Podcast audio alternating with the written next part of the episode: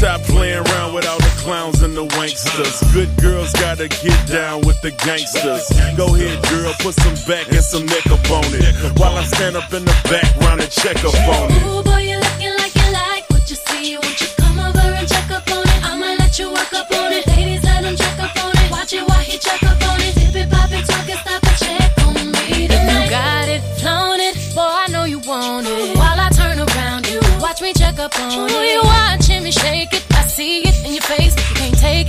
Blazing. You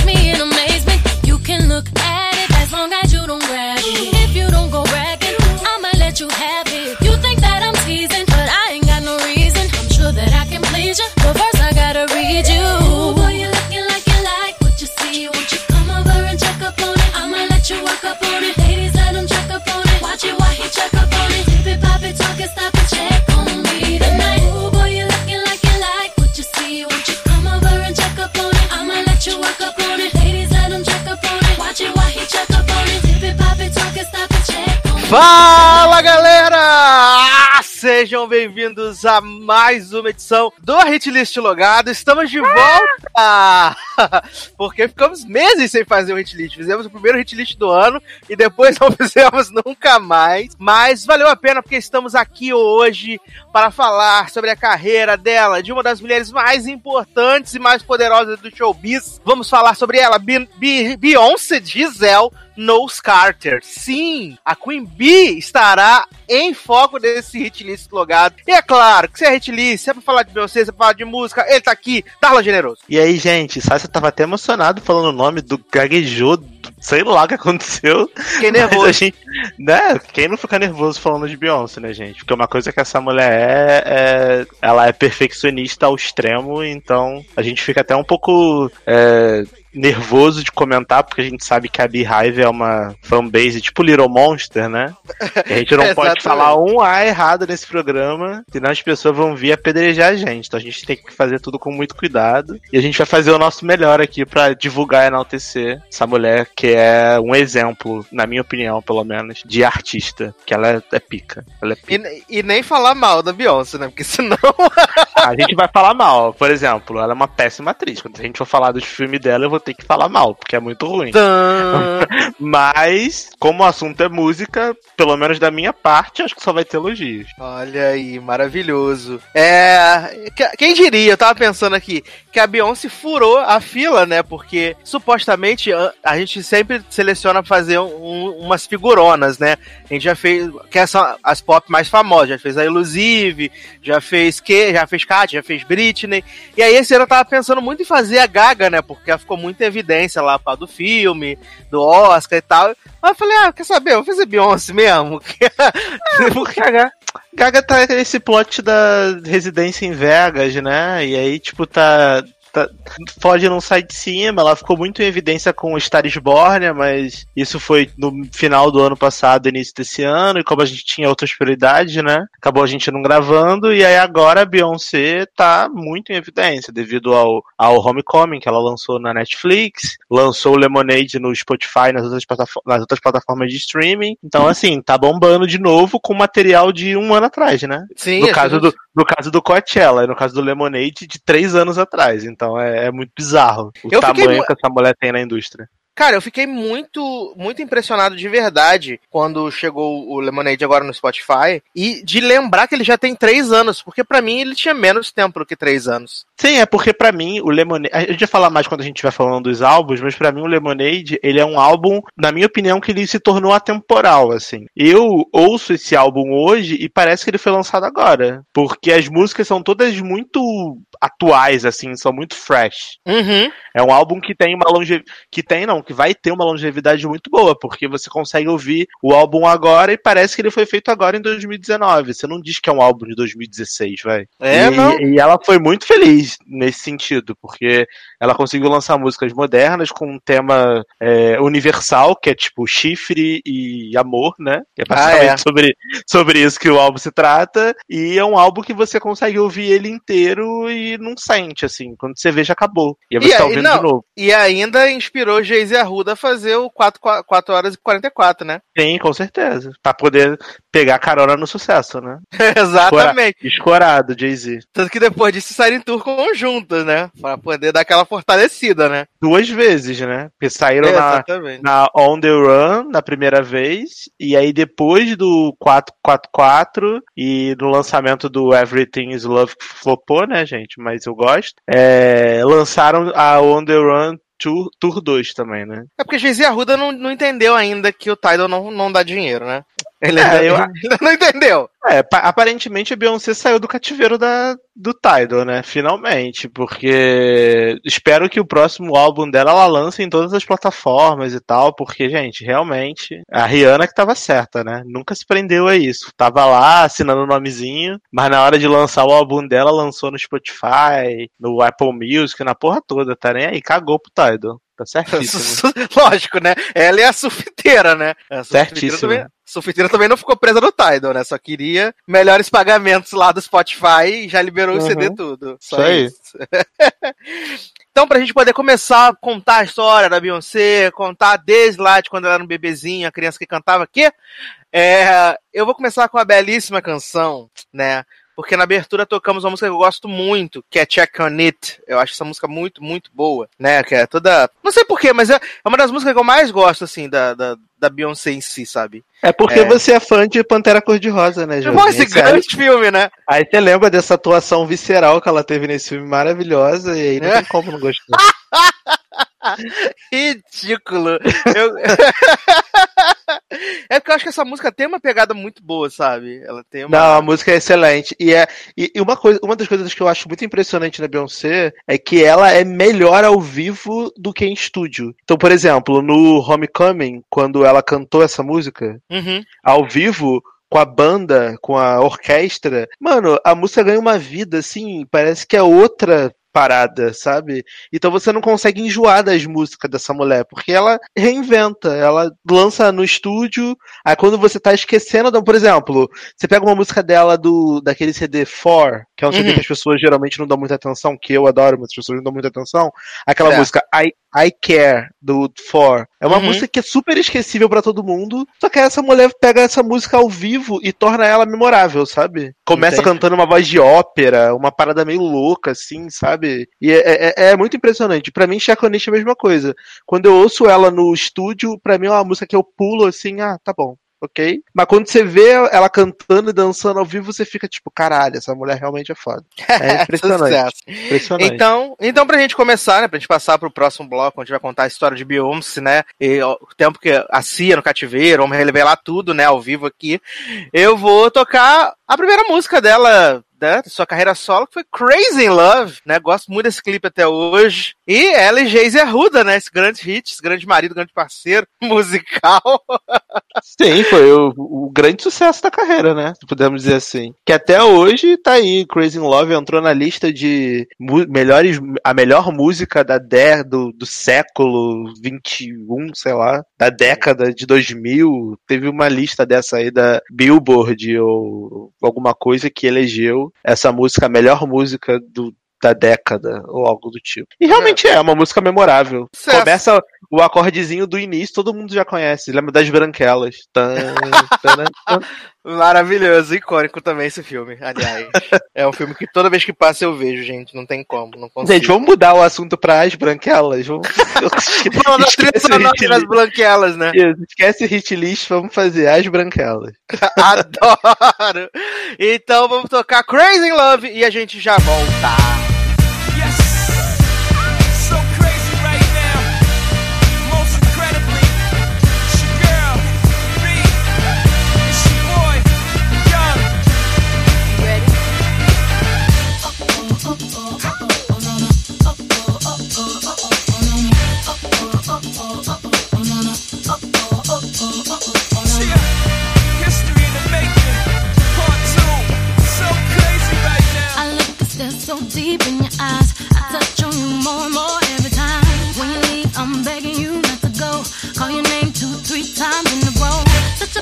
For me to try to explain. How I'm feeling and my pride is the one to blame.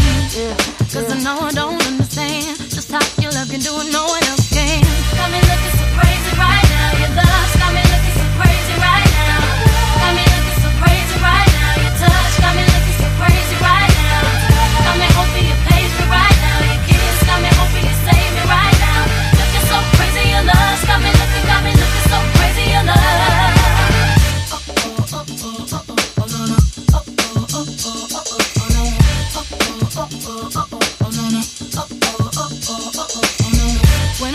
my friend so oh, quietly. Who he think he is? Look at what you did to me.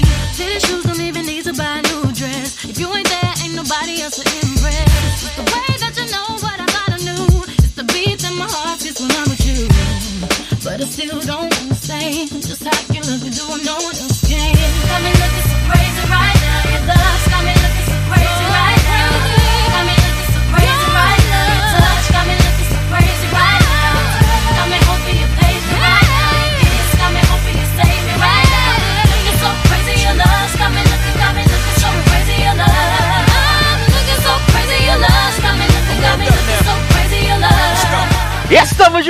com o Hitlist Beyoncé, agora sim, para falarmos sobre a carreira dessa pessoa maravilhosa. Vamos começar falando que Beyoncé Giselle Knowles Carter, atualmente, né, nasceu em Houston, no Texas, no dia 4 de setembro de 1981, ou seja, ela é virginiana, então por isso a perfeição que ela quer, né, em todos os trabalhos e tudo que ela faz. É, ela, como a gente sabe, ficou mais conhecida ali no ano de 1997 por causa do grupo Destiny Child e até hoje já vendeu mais de 50 milhões de álbuns. Olha aí, não é pouca coisa não, né? Então a Beyoncé nasceu em Houston, no Texas. Isso é uma coisa que eu não sabia, sabe? Que ela tinha nascido no Texas em si. Ah, sabe? não? Não sabia. Ah, eu, não, eu, eu sabia dessa parada do Texas porque é, eu, eu- na verdade eu descobri isso por causa do, da- do clipe de Formation, que teve alguma polêmica em relação ao Formation da Super Bowl, as pessoas começaram a boicotar, e aí eu fui olhar, né, umas entrevistas no YouTube, e aí Uhum. as pessoas estavam falando, foram lá no Texas, ah, cidade natal da Beyoncé no Texas, aí eu descobri que ela era do Texas, mas realmente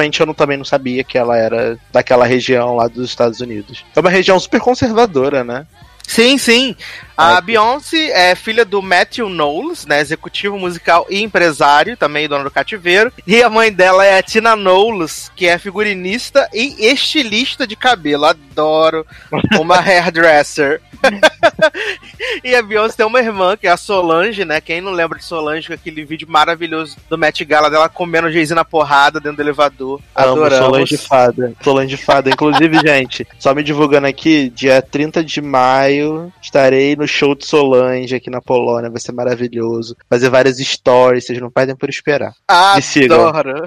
Amo. A Beyoncé, ela foi educada numa escola. numa escola católica, né? E aí ela fazia aula de dança, de balé, de jazz e tal. E ela participou, quando ela tinha sete anos, de um show de talento cantando Imagine, do John Lennon, né? E, e o negócio foi tão. Foi tão sinistro, assim, ela foi ganhando. Ela ficou tão conhecida por causa desse primeiro número, né? E pelo talento que ela tinha, que ela foi parar no jornal né, da, da, da cidade como candidata da região onde ela morava ao prêmio de, ao prêmio de artes. Então foi muito assim é, interessante, né? Né? Sim, porque é uma criança tão jovem, né? Com um talento tão grande já. Tanto que no- começo dos anos 90, ela entrou para uma escola de música e ali ela fazia parte do coral e tal. E ela, ai- ela ainda com 9 anos, ela conheceu a Latávia, que é uma das meninas que vai estar com ela no Destiny Child no futuro, né? A gente não sabe como, sabe como essa história termina, mas ela conheceu a Latávia ali é, quando ela tinha 9 anos, e ela formou, junto com a Latávia, com a Nina, com a Nick, com a Ashla, com a Kelly, com a Letoya, o grupo Girls Time. Gente, é muito nome de gente que vem de sacolé, né? Nina, Letoya, Latávia. Faltou só, faltou só uma Tânia aí no meio, porque pra mim, toda dona Tânia, eu morava na favela aí no Rio, né, gente? Então, tipo, toda tia Tânia, tia Sônia, é aquela tia que vem de sacolé, né? Aham. Então, eu ouvi esses nomes Latoya, Latávia, Latrívia, Nina, sei que lá, parece nome de gente que vem de sacolé. Enfim, só um adendo. Maravilhoso. Aí elas formaram esse grupo, né, o Girls Time, e aí eles foram participar no, de um show de talentos lá em Houston e tal. Só que aí foi um flop maravilhoso, tipo, cagaram na cabeça delas. E aí o que, que aconteceu? O pai dela passou a gerenciar esse grupo, né? Na época ele, ele trabalhava com vendendo equipamento médico, né? Ele era tipo Will Smith no A Procura da Felicidade. Adoro. Dormindo, na- dormindo na rodoviária com Beyoncé, no banheiro público. Adoro. E aí ele ele fazia, né, gerenciava a, a carreira das meninas enquanto ele fazia essa questão do, dos equipamentos médicos. Em 95 ele deixa de, de vender equipamentos médicos para só se dedicar ao grupo, né? E parece que o negócio era tão sinistro, financeiramente falando, que, tipo, os pais tiveram que morar em apartamentos separados, uma coisa meio maluca, sabe, assim. Uhum. É, é, é bem bizarro. E aí, em, 90, e- em 96, o que acontece? Em 90, no final de 95, o, o Girls Time acaba, como a gente conhece. E aí, a partir de 96, ele surge com um novo nome, que é Destiny Child, né? E o que acontece? É... Elas assinam com a Columbia Records, é, para fazer o, o primeiro álbum. E aí eles, elas gravam No No No, tipo, a música entra no top 100 da Billboard, tipo, na terceira posição e tal. E o que que acontece? Ela, elas começam a apresentar ali em, em eventos locais, eventos menores, gravam uma música pra trilha sonora do do Men in Black, fazem abertura de alguns shows do TLC, que na época tava super bombando, sabe? E e aí, em 98, elas lançam o, o primeiro álbum delas, né? Que é Destiny Child também. E o que, que acontece? O álbum vai mais ou menos assim, não é um- uma explosão, mas é um álbum que funciona. Tanto que depois elas gravam o, o segundo álbum, né? Que é o The Right Is on the Wall, parece a música do Sam Smith, do Isso. 007. E aí eles tiveram dois hits em primeiro lugar, né? Que foi Bills, Bills, Bills e Say My Name. Dois hinos. E além disso, em 2001, elas ganharam o Grammy com Say My Name, né? Ganharam dois Grammys com, com Say My Name. Mas aí é um período um tanto conturbado, né? Porque faziam parte desse grupo Beyoncé, a Latávia, Letoya, Michelle e a Kelly. Faziam parte do grupo. E aí, em 2000, no meio de uma, do- de uma entrevista no TRL, a Beyoncé anunciou que a Latávia e a Letoya não faziam mais parte do grupo. Adoro. E Muito aí, bom, né, gente? É tipo você terminar com alguém pelo WhatsApp. Fala assim, então, é isso, né? Não tamo mais junto. Se fode aí. Na verdade, eu tenho até que corrigir, porque nessa época, quando teve essa, a saída da, da Latávia e da Letoya, a Kelly ainda não fazia parte. Era Da Michelle. Era a Michelle e a Farrah Frank- Franklin que entraram no, no lugar das Não, não, duas. jovem. Eu acho que a Kelly sempre fez parte. A Michelle que não fazia parte. Porque a Kelly é tipo prima da Beyoncé. Então, tipo, ela tá. ela- Eu lembro lá do- dos primeiros clipes, ela tá desde o início. Que ela tinha Entendi. cabelinho. que Ela tinha aquele cabelinho vermelho Joãozinho. Lembra? Kelly, Kelly Nelly Dilema? Aham, lembro. Então, ela tinha aquele cabelinho meio Joãozinho e tal. Então, eu acho que era Kelly, Beyoncé, Latávia e Letoya. E aí Isso, eram a- quatro. Aí entrou a Michelle e a Farrah. Isso aí. Aí a, aí a, a Beyoncé demitiu lá as duas ao vivo no TRL. aí entrou a Michelle e a, a Farah. E aí depois teve o plot da passagem de Isaías, né? Que é o melhor momento. E aí, o que que acontece? A, a Latávia e a Latoya processaram a, a, a Beyoncé e o, e o Matt e o Knowles porque elas só ficaram sabendo da demissão, supostamente, a gente não sabe se é verdade, supostamente quando elas assistiram a estreia do clipe de Say My Name, porque elas não estavam no clipe. E aí só tinha a Beyoncé, a Kelly, a Michelle e a Farrah, né? Olha, gente. E aí, tipo, teve processo é, no tribunal. A Beyoncé fala em algumas entrevistas mais recentes ali na, na década de 2000 que teve depressão por causa disso. Também não sei se é parte do show, né? Que ela teve depressão, que foi muito triste da forma com que tudo que aconteceu e tal. Mas Darlan falou do livro de Isaías. A gente tem que dizer que o, o grupo, né? O, o, o Girls Time mudou de nome para Destiny Child, baseado numa passagem bíblica do livro de Isaías. né? E aí é por isso que o, o, o grupo se chama Destiny. Ai, gente, adoro, sério. Muito bom, muito bom. Ah, Essas cafonices de americano, né? Americano é um povo muito hipócrita. Caralho. É Maravilhoso. bizarro. E assim, agora que a gente tava com essa, essa formação, né, de quatro, é, cinco meses depois a Farrah foi demitida. E a Beyoncé falou que a demissão dela tinha sido porque ela tinha, não tinha ido trabalhar durante duas semanas e ela não podia lidar com isso. Então ela tinha que ir, apenas isso. Né?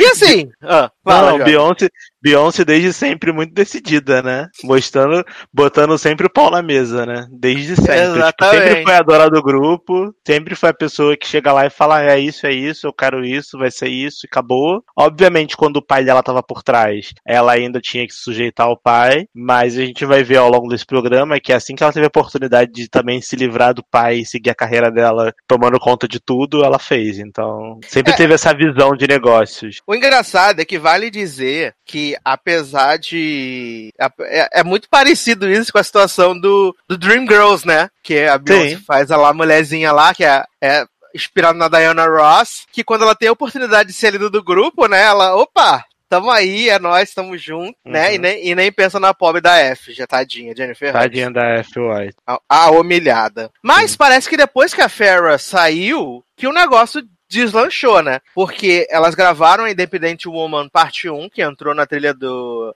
As Panteras, Desenho. né? Icônica essa música, o clipe, tudo.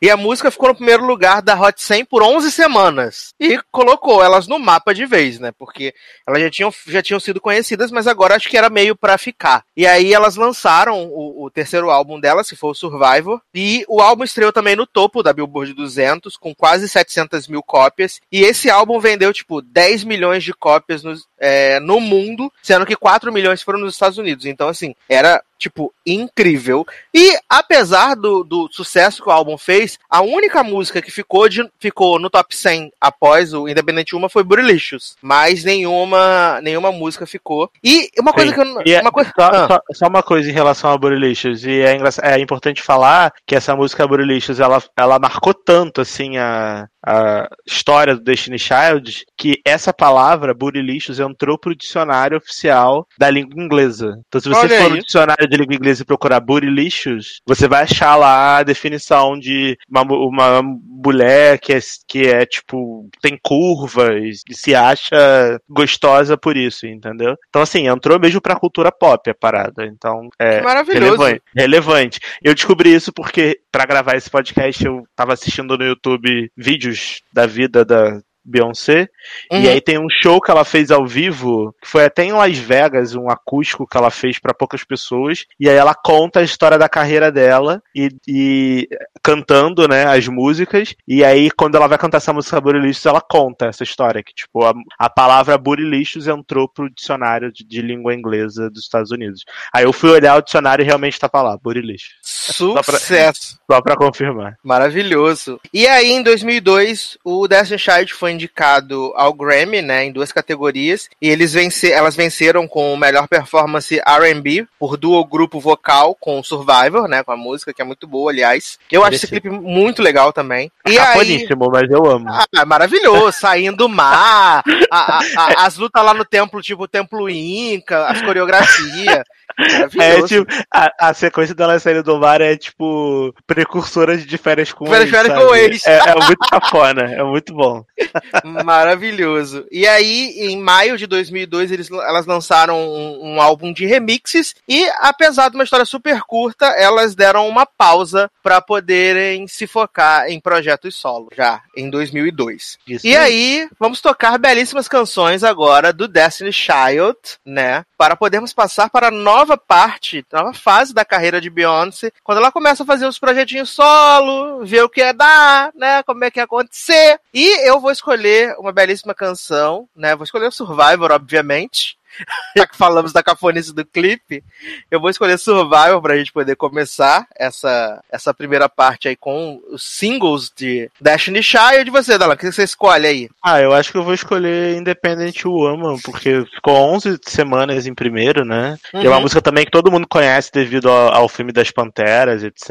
Então, acho que merece ser tocada aí. E acho que pra gente encerrar esse bloco, então, a gente pode tocar Say My Name? Foi a que botou Pode elas ser, no mapa? claro. né? Em homenagem à, Fa à Farrah, né? Hippie. Essa pessoa muito cheia de vida, né? Que se você vê esse clipe, essa mulher parece que, tá, que é um zumbi, que tá morta. Que tá, que tá lá, tipo, Beyoncé, Kelly, Michelle dando tudo de si, e essa mulher tá, tipo, com cara de peixe morto, tipo, queria, queria morrer, queria cair fora daqui. Adoro. E em homenagem às falecidas Latoya e Latanha, né? Latoya Latávia e Letrícia. La- Latifa. Então vamos tocar essas três belíssimas canções do Destiny Child e a gente volta já.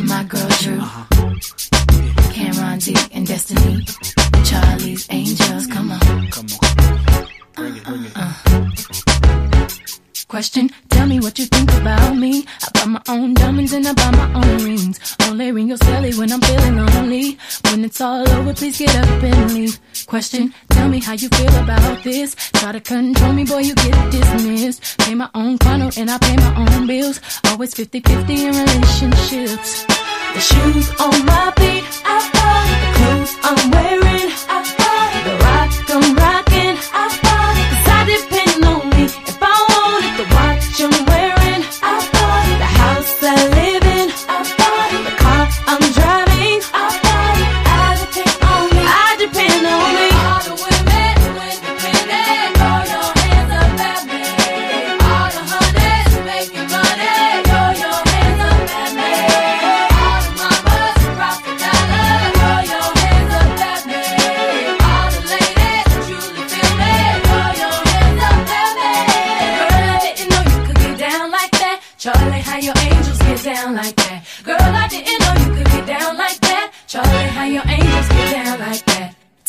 you feel about this. Do what I want, live how I wanna live. I worked hard and sacrificed to get what I get. Ladies, it ain't easy being independent. Question, how'd you like this knowledge that I brought? Bragging on that cash that he gave you is the front. If you're gonna brag, make sure it's your money you fund. Depend on no one else to give you what you want.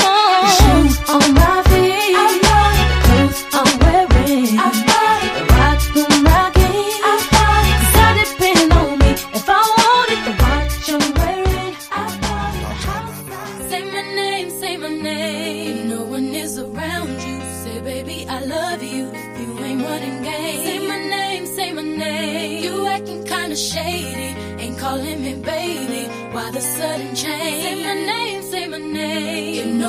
is around you, say, baby, I love you. If you ain't running game, say my name, say my name. You acting kinda shady, ain't calling me baby.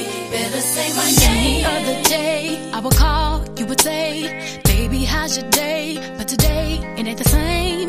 Every other word is a huh, yeah, okay. Could it be that you are at the crib with another lady?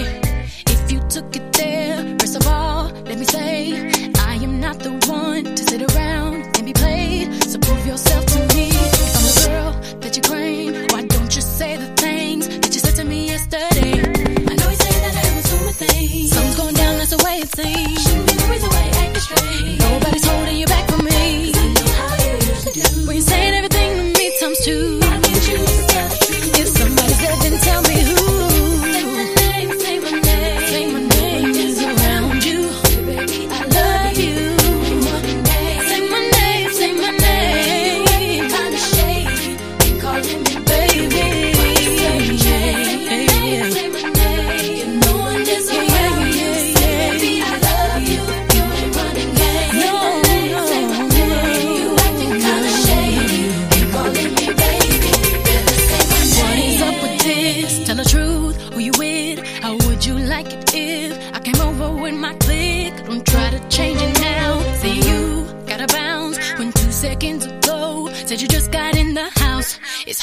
Believe that you are at home by yourself when I just heard the voice, heard the voice of someone else. Just this question, why do you feel you gotta lie? Getting caught up Estamos de volta com o hit list de Beyoncé Girl, né? Pra agora começar a falar aí desse, desse começo de carreira solo, né? Porque em 2002 o Destiny Child deu a pausa para que as, que as suas cantoras fossem fazer projetos solos, né? E a verdade é que a gente tá em 2019, só mesmo quem conseguiu ser bem sucedida na carreira solo foi a Beyoncé, né? A gente, a gente teve a Kelly que fez, fez parcerias, gravou discos, tentou, mas não, não funcionou, né? Acho que ela tem um single ou outro que, que funciona muito bem, sei lá, tipo o, o Dilema com o Nelly, aquela com o David Guetta, né? O When Love Takes Over. Commander, Commander também é com o David Guetta, é legalzinha. E tem uma música dela também que fez sucesso, é, sucesso, né? Entre aspas, com aquele é, Motivation, eu acho o nome. Que é com um rapper, eu acho que é Lil Wayne, ou um desses rappers aí, que fez um sucessinho também aí no meio da carreira. Mas assim, três, quatro singles, né? Coitada. É, e a Michelle, coitada, só fez sucesso com um single, né? E música gospel, né? Ela bomba Foi. da- igreja, que aí, é fadinha do livro de Isaías, ela mesma. É, ela bomba, que foi Say Yes, né? Ela bomba. É, sim. Aliás, tem uma performance que eu acho maravilhosa das três, que é no, num prêmio desse de música gospel, que a, que a Michelle chama a Beyoncé e a, e a Kelly pra cantar, e é tipo fuderoso, assim, é muito bom. de Que a Beyoncé pega santo, né? Ela Pega santo. jogando a cabeça, faz uns troços. Gente, não, não- desculpa, tô, tô sendo preconceituoso. A forma como eu tô falando tá sendo pejorativa. Desculpa. É, o, que eu quis mas- dizer, o, o que eu quis dizer é que, tipo, ela, ela fica Se tomada por, por alguma coisa, entidade, sei lá, e ela fica, tipo, se jogando pra trás, pra frente, é, é muito louco. É tipo a Rihanna quando ela tá cantando Diamonds no, no É, tipo a remake Rihanna, que ela ganhou crer. de ícone. Pode no crer. remake que ela ganhou de ícone, que ela também fica fazendo uma coisa parecida com essa também. Mas ali no caso ela está possuída pelo Espírito Santo, por isso. É, por, Né? por Jesus Cristo que, que entrou, não. E a galera tá curtindo pra caramba, sabe? É é surreal, assim. E Say Yes é uma música muito boa. Eu gosto da música, gosto do clipe. Acho, acho Eu muito também legal. gosto. Eu acho bem legal. E eu achei legal elas, elas terem aceitado ela cantar, porque geralmente elas só é, participam quando a Beyoncé chama pra gravar, né? Tipo, ah, até porque É. é a única que tá fazendo sucesso. Então foi legal, tipo, a Michelle ter chamado elas e elas terem topado aí, né? Achei bacana. Uhum, eu também E acho. Kelly, e Kelly tá aí fazendo reality show, né? Que é o que ela sabe fazer, né? X Factor, The Voice, alguma coisa do mundo, tá fazendo. É, X Factor UK, ela fez várias temporadas, inclusive Kelly Rowland foi a responsável pela criação do Little Mix, só fazendo um apêndice. Olha aí, hein? Então, então, tipo, também foi bem sucedida nessa carreira dela de jurada de reality show. Então, é. Adoro, adoro carreira de. Ah, de mas é, reality show. porque ela tem pelo menos uns 4, 5 realities que ela já foi jurada, então. Carreira de jurada de reality show. E aí, é, como eu tava falando, em 2002 o Destiny Child deu essa parada, né? Mas a Beyoncé já tinha feito algumas coisas ali no finalzinho da década de 90, em 99. Ela gravou um dueto com Mark Nelson na música After All Is Said and Done pro, pra trilha de um filme que eu acho, no Brasil, eh, no Brasil acho que se chama o, o Melhor Homem, Um Homem Melhor, alguma coisa. Na gringa é The Best Man, é um filme de casamento, né? Então ela, ela gravou pra esse, pra esse coisa. E em 2000 ela assinou um contrato solo com a Columbia, que ela já tinha o contrato com o grupo, ela assina um contrato solo. E ela recebeu um, adimenta- um adiantamento, de tanto que a gravadora confiava nela, de nada menos que um milhão e meio de dólares, tá? Um negocinho, um mimo, né? Uma bobeirinha assim. E a Beyoncé começou a sua carreira na atuação em 2001, né? Olha. Que ela fez um filme maravilhoso, um filme da MTV, que é o Carmera, Carmen, a Hip Hopera. Adoro Carmen Hip Hop. Esse nome é muito cafona, cara. Eu não, eu não consegui achar esse filme pra ver, cara. Eu queria muito. Porque pelo nome deve ser tão ruim, mas tão ruim, que deve ser bom. Mas assim, eu acho que a Beyoncé ficou mais. Mais conhecida, não, né? Que ela teve um papel mais importante no cinema foi em 2002 que ela fez Austin Power e o Homem do Membro de Ouro, né? Sim, que era ela- ela, a Fox ela- Cleópatra. E esse filme é muito bom. É, Austin Powers, eu sempre vejo. É engraçado, é bem legal. E eu acho que por- pelo fato de ser galhofa, que ela nem tá ruim nesse filme, não. Ela tá até legal. Porque tá fazendo ela mesma, né? Só Sim. que, tipo, um pouco mais exagerada. Mas é legal o filme. Eu gosto. E aí ela, ela gravou Work It Out, né, pra trilha do filme. E esse foi lançado como o primeiro single da Beyoncé na carreira solo dela, né? Foi Uhum. Work It Out. E também em 2002 ela foi apresentada a Geise Arruda. E aí eles gravaram Tá. Bonnie and Clyde, né? Isso.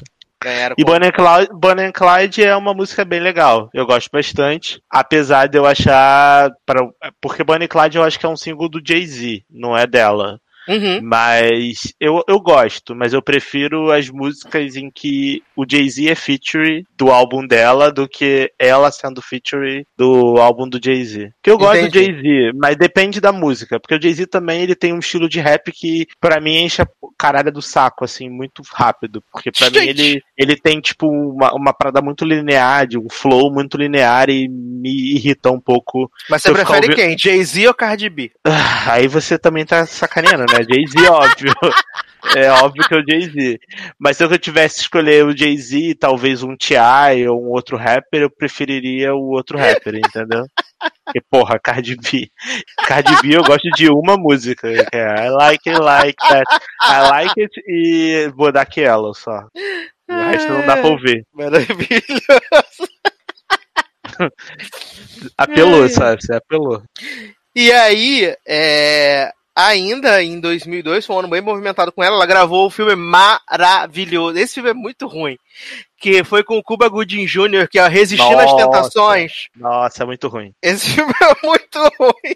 Eu acho que esse só não é o ponto. O, o subsolo da carreira dela de atriz, porque existiu um outro filme chamado Obsessiva, que é, Nossa! que é esse com filme- Idri, Idris Elba, Sim. ela e aquela loura do Heroes. Sim, que a Ali barra. Jéssica, que agora Easy Stevens fez reboot ano passado. Sim, a Ali Larter. O- Esse filme é horrível, Obsessivo. Que- nossa, esse filme é muito ruim. Eu acho que esse filme do Resistindo a Tentações não é o ponto subsolo da carreira de atriz de Beyoncé, porque existiu esse filme do Obsessiva. Porque, nossa, Não, as caras que ela faz, jovem. muito ruim, cara. Muito Real.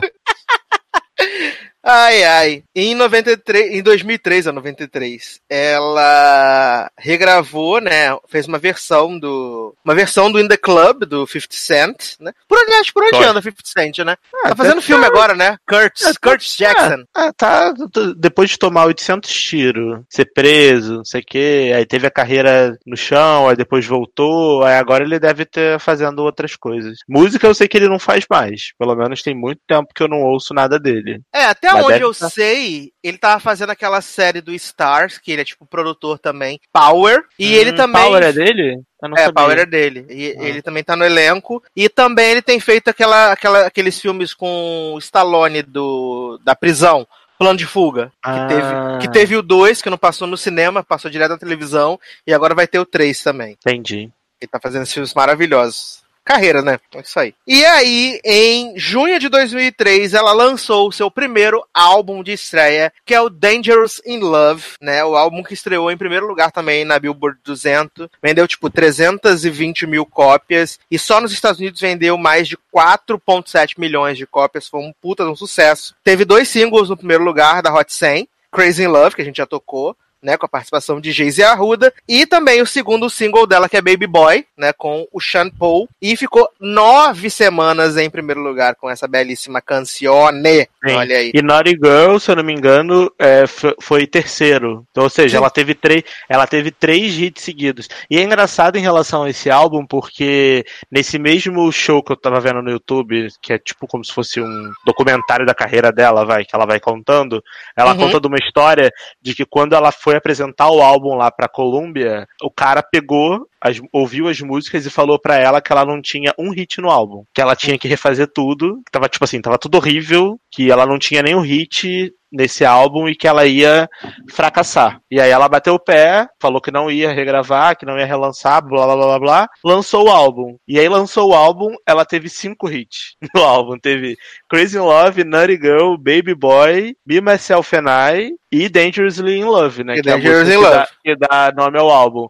Uhum. Então, tipo, desde sempre ela já, tipo, mostrou que tinha personalidade e calou a boca. E ainda o álbum ganhou seis Grammys, se eu não me engano. É, Cinco ela ganhou- Grammys. Ela ganhou cinco Grammys em, Em Em 2004. uma noite. Exatamente, sendo que ah, as únicas cantoras além da Beyoncé que ganharam cinco Grammys em uma noite foram a Lauren Hill em 99, a Alicia Keys em 2002, a Nora Jones em 2003, a Amy Winehouse em 2008 e a Adele em 2012. Ou seja, tá num seleto grupo de ícones, né? De lendas. Que Laurie Hill, Adele, Nora Jones. Só gente muito boa. Nora Jones nunca vi mais, né? Mas Nora Jones é boa. Esse CD Depois dela. daquela que ela- música da novela que ela fez, né? I don't know why.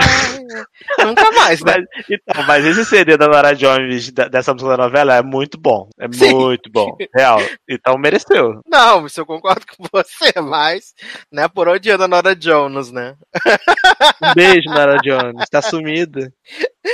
Mas então vamos tocar belíssimas canções, então, desse primeiro álbum de Beyoncé, né? Beyoncé Girl, que é do Dangerous in Love. O que, que você escolhe, Darlan, pra gente tocar aí? Então, é, como você.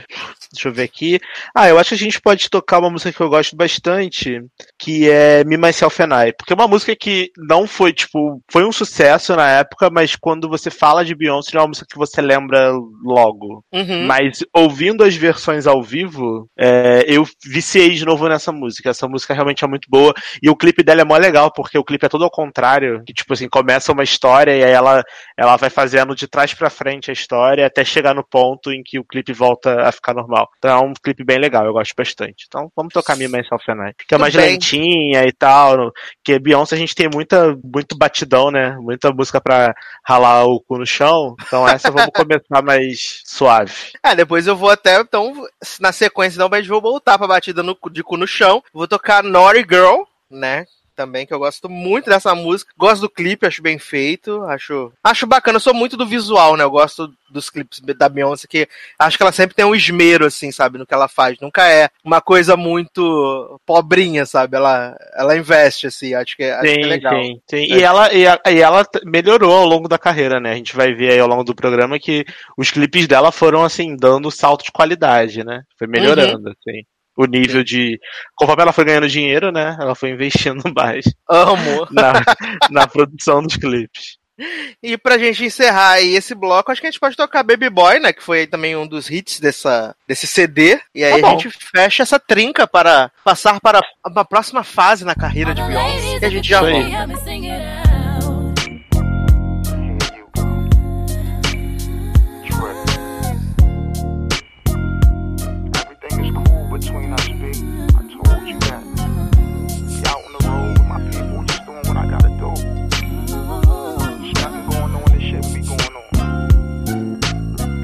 Trust me, man.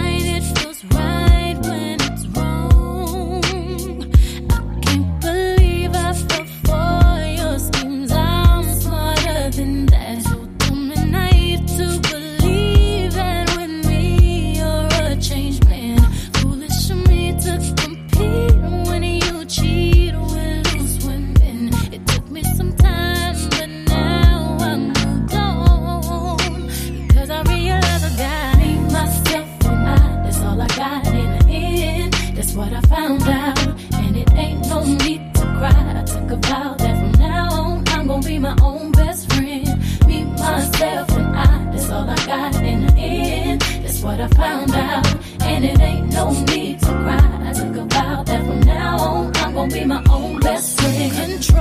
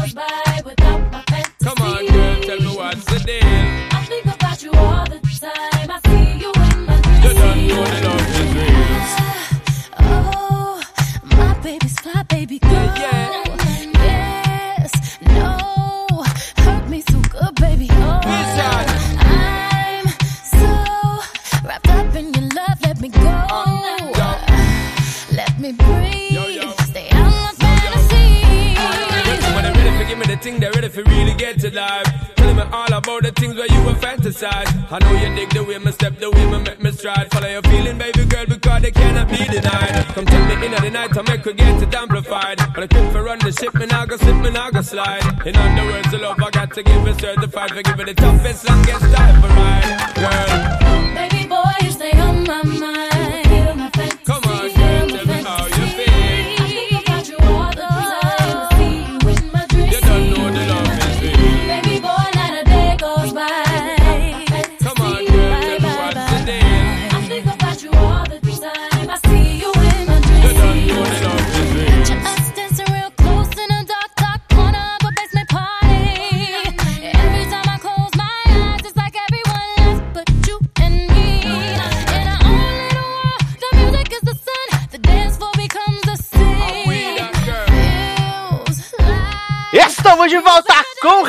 de Beyoncé Girl, agora sim, para falar mais sobre a carreira dessa grande artista, né, que ali fez a rapa no Grammy de 2004 né, levando cinco prêmios numa noite. E ainda em 2004 ela já queria gravar o segundo álbum dela com sobras, né, do, do Dangerous in Love, mas acabou que esse álbum foi cancelado, colocado em stand-by, porque ela estava envolvida com as gravações do Destiny's Fulfilled, né, que foi... Foi o último álbum, Destiny Child? Foi, porque, eles, porque elas tinham contrato, É assim, que acontece? Em 2004, é, é, o Destiny Child ainda tinha contrato com a gravadora e com o pai dela, Matthew, pra, tinha que gravar mais um álbum. Aliás, uhum. mais dois álbuns por contrato. E aí é, elas resolveram se juntar novamente e lançar esse Destiny Fulfilled. E aí lançaram esse álbum, né? Que era de inéditas. E depois lançaram um álbum de melhores da carreira. Greatest que é o Hits, Number Ones, né? Que é o Number Ones. E aí fechou os dois álbuns contratuais com a gravadora e com o pai. E aí depois disso elas meio ficaram independentes, entendeu? Então assim, ainda existe a possibilidade hoje de, ah, será que o Destiny Child lançaria um álbum no futuro, seria legal, mas elas não têm mais a obrigação de lançar, entendeu? Então uhum. agora, de fato, a banda acabou. É, The Vagabond né? is over, né? Vagabundo is over. E, e, o Destiny Fulfilled, que tem é, a música que eu odiava. Aliás, aliás, tem que falar que a capa desse CD é muito bonita, né? Destiny Não, esse CD é maravilhoso, gente. Já, já, adianto aqui que esse é o meu CD favorito do Destiny Child e tá no meu top 3, assim, de CDs da carreira da Beyoncé. E- e esse, uma- esse álbum não tem uma música ruim, não tem, não tem. Eu ouço esse CD até hoje. Não, vale dizer Maravilhoso. que é, ele é o último álbum de estúdio, né? E ele é produzido por elas três, né? Pela Uhum. Beyoncé, pela Kelly e pela Michelle, né? E tem a música que eu odiava muito. Odiava a música, odiava o clipe, mas hoje em dia eu amo a música, amo o clipe. De vez em quando eu sempre coloco de, de BG no, no logado, se as pessoas perceberem, vai ter. que é Lose My Breath, né? Eu, eu não gostava da música, mas eu amo essa música agora. Nossa, que sacrilégio. Que essa música é um hino.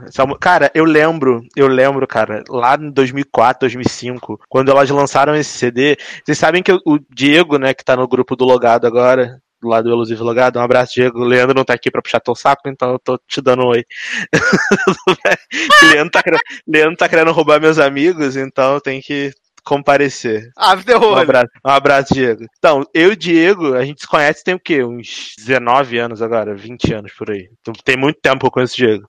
E aí eu lembro, cara, a gente, tipo, jovem, baixando, gravando clipe do TVZ, tipo, vendo aquele TVZ, eu ia lá na casa do Diego, que o Diego tinha um computador melhor do que o meu, aí, tipo, ele gravava os clipes do TVZ, ou a gente baixava em RMVB, tipo, um clipe de, sei lá, 100 megabytes demorava 5 dias Socorro. pra baixar, pra baixar no casar, sabe? Era uma parada muito louca. E aí um dos poucos clipes que a gente conseguiu baixar era esse clipe, Lose My Breath. E, cara, e a gente ficou muito impressionado, porque é, é, para mim era uma qualidade de clipe que eu não tava acostumado a ver. Que, tipo, é, as mesmas pessoas dançando uma contra a outra, assim, e não parece CGI, sabe? Tipo, você pega um CGI de Revenge e bota esse clipe, porra, dá de mil a zero. E deve ter sido feito com cinco reais essa porra, sabe?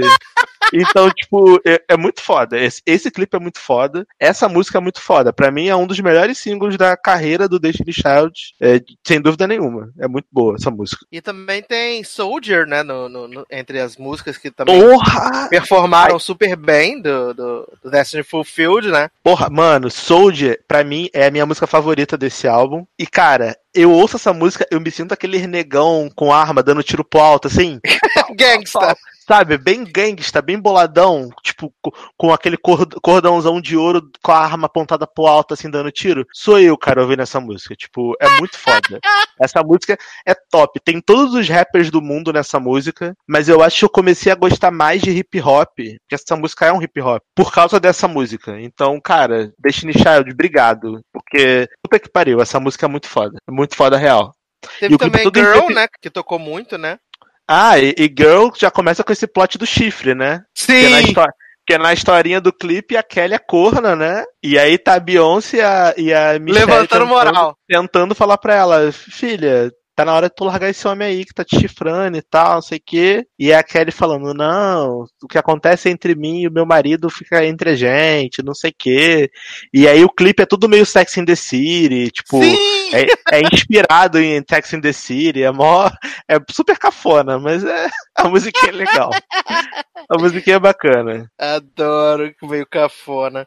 Ai, maravilhoso. É, não, não é do Destiny Fulfilled, mas eu esqueci de falar. Que eu- uma das músicas que eu mais gosto do Destiny Child é Emotion. Eu Hum. gosto muito dessa música, gosto muito desse clipe, que ele é todo meio que o plano sequência, que vai acompanhando as coisinhas, historinhas. Que aí Verdade. no, no final se cruzam, eu acho muito legal, de verdade. Não, verdade. E acho que essa Emotions é um dos singles mais famosos delas, né? Sim, sim, sim, sim. Eu lembro que na época da falecida MTV, né? Da falecida primeira MTV, né? Porque agora tem essa nova aí que é só reality show. Aliás, fazer uma, uma abertura aqui no podcast de Beyoncé pra dizer que pela primeira vez na minha vida eu assisti de férias com o ex, né? Eu nunca tinha assistido. E é nada. maravilhoso. E eu fiquei, eu fiquei, sabe, Com a cara do Frozen, chão. Frozen Inside. Fiquei igual, tava igual a Emily no, no clipe de, de Bring Me to Life, sabe? Que eu falei, gente, o que que tá acontecendo? Eu assisti. Fala a dois- verdade que você gostou. Não, eu gostei. Eu já tô até vendo qual o horário que passa inédito pra assistir, né? Que eu acabei pegando a estreia da nova temporada e o segundo episódio passou a sequência, né? Amo. E eu fiquei muito frozen inside, porque é um, é um reality que não tem prêmio, então as pessoas estão ali somente por estar mesmo, sabe? Gente, as pessoas estão ali porque elas não têm nada pra fazer, entendeu? E eu acho maravilhoso porque o de férias com ex é um reality que ele não tem objetivo pra existir. Sim! Mas, mas graças a Deus que ele existe, porque é muito viciante. Você fica vendo aquela porra, você quer ver os barracos, você quer ver as pessoas fazendo vergonha, você quer ver a putaria, você quer ver. E isso é maravilhoso. Eu acho que isso é lindo. Obrigado, MTV. De verdade.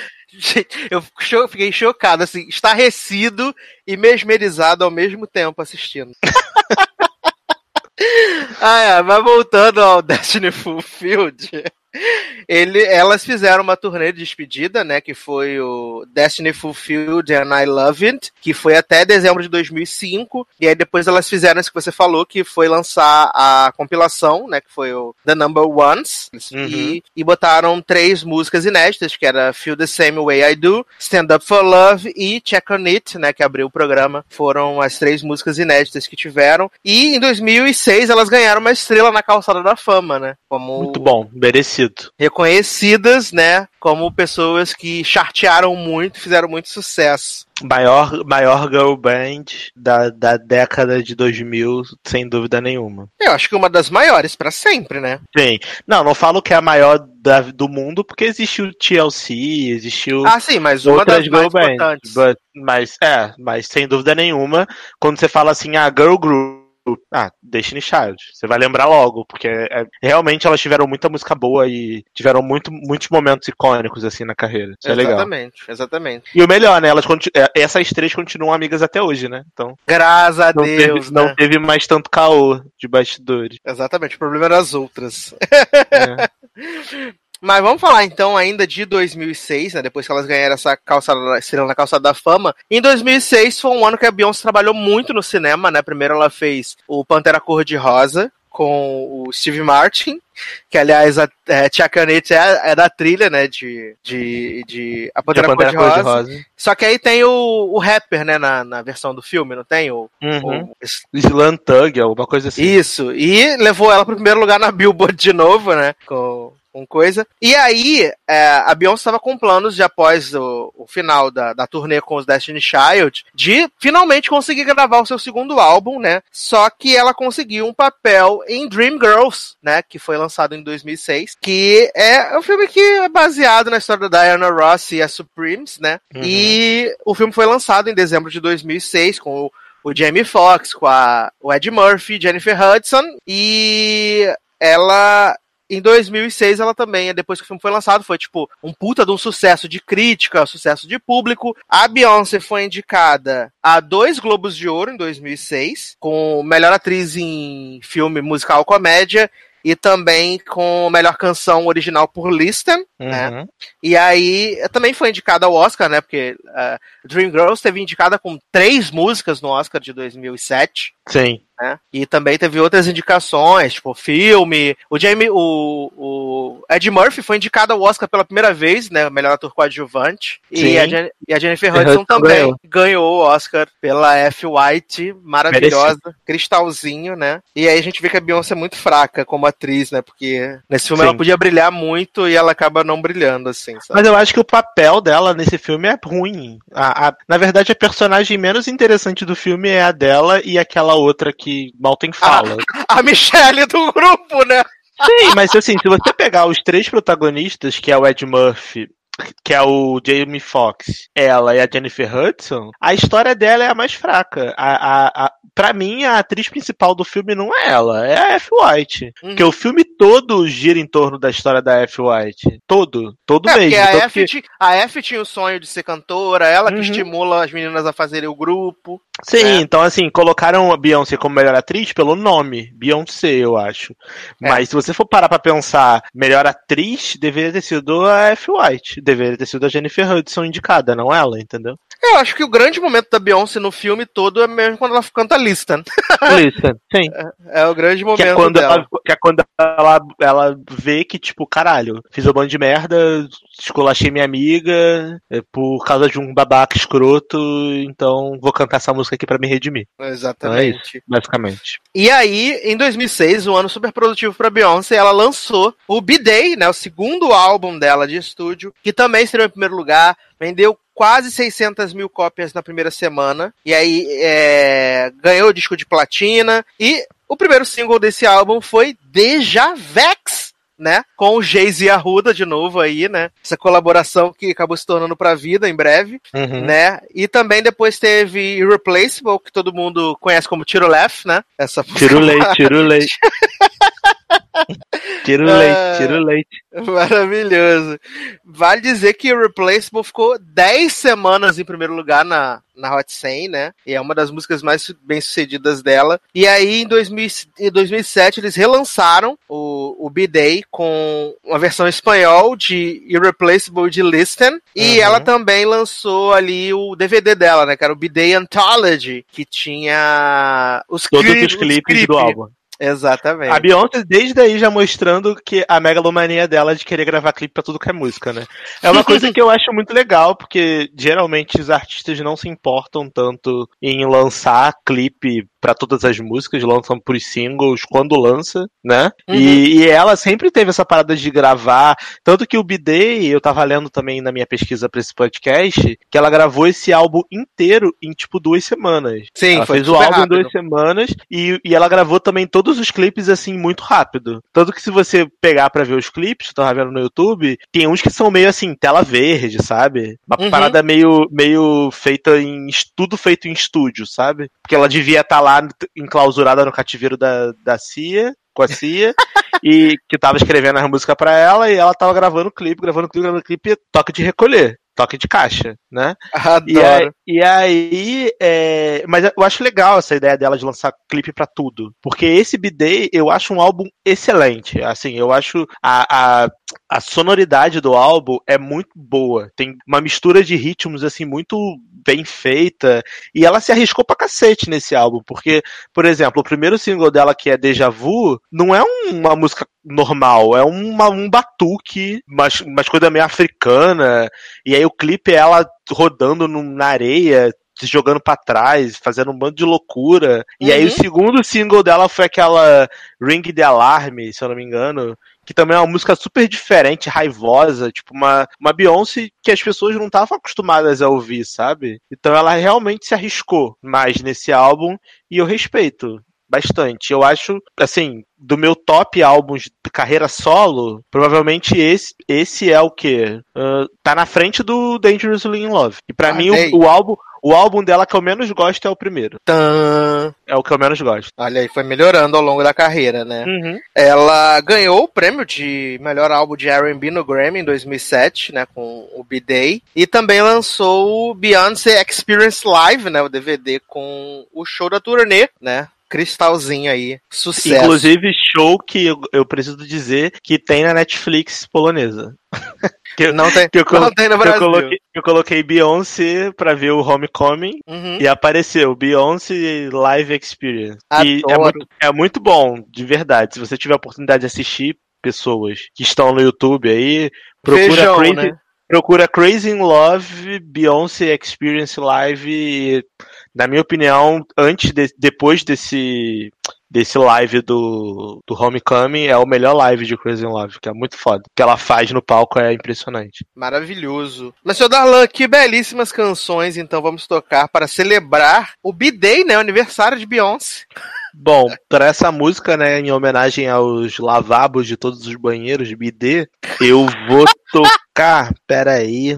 Eu vou pegar da, da Deluxe Edition, tá? Porque já que a gente não vai voltar pra Deluxe Edition depois, quero tocar o feat de Beyoncé com Shakira, né? Beautiful Liar. Foi esse Beautiful puta sucesso. Esse clipe aí com a. Com a- você tem o Mirror, Maior não tá- mexeção de bunda para sempre. Peito, bunda, cintura, que você não sabe quem é Beyoncé, quem é Shakira nesse clipe, então eu acho que merece. Beautiful Liar. Muito bem, eu vou tocar então Deja Vu, né, pra celebrar aí o, o single. E a gente encerra com o que, Darla? Irreplaceable, né? Grande sucesso desse álbum. Tirolei, tirolei? Tirolei, tirolei. Adoro. E a gente já volta.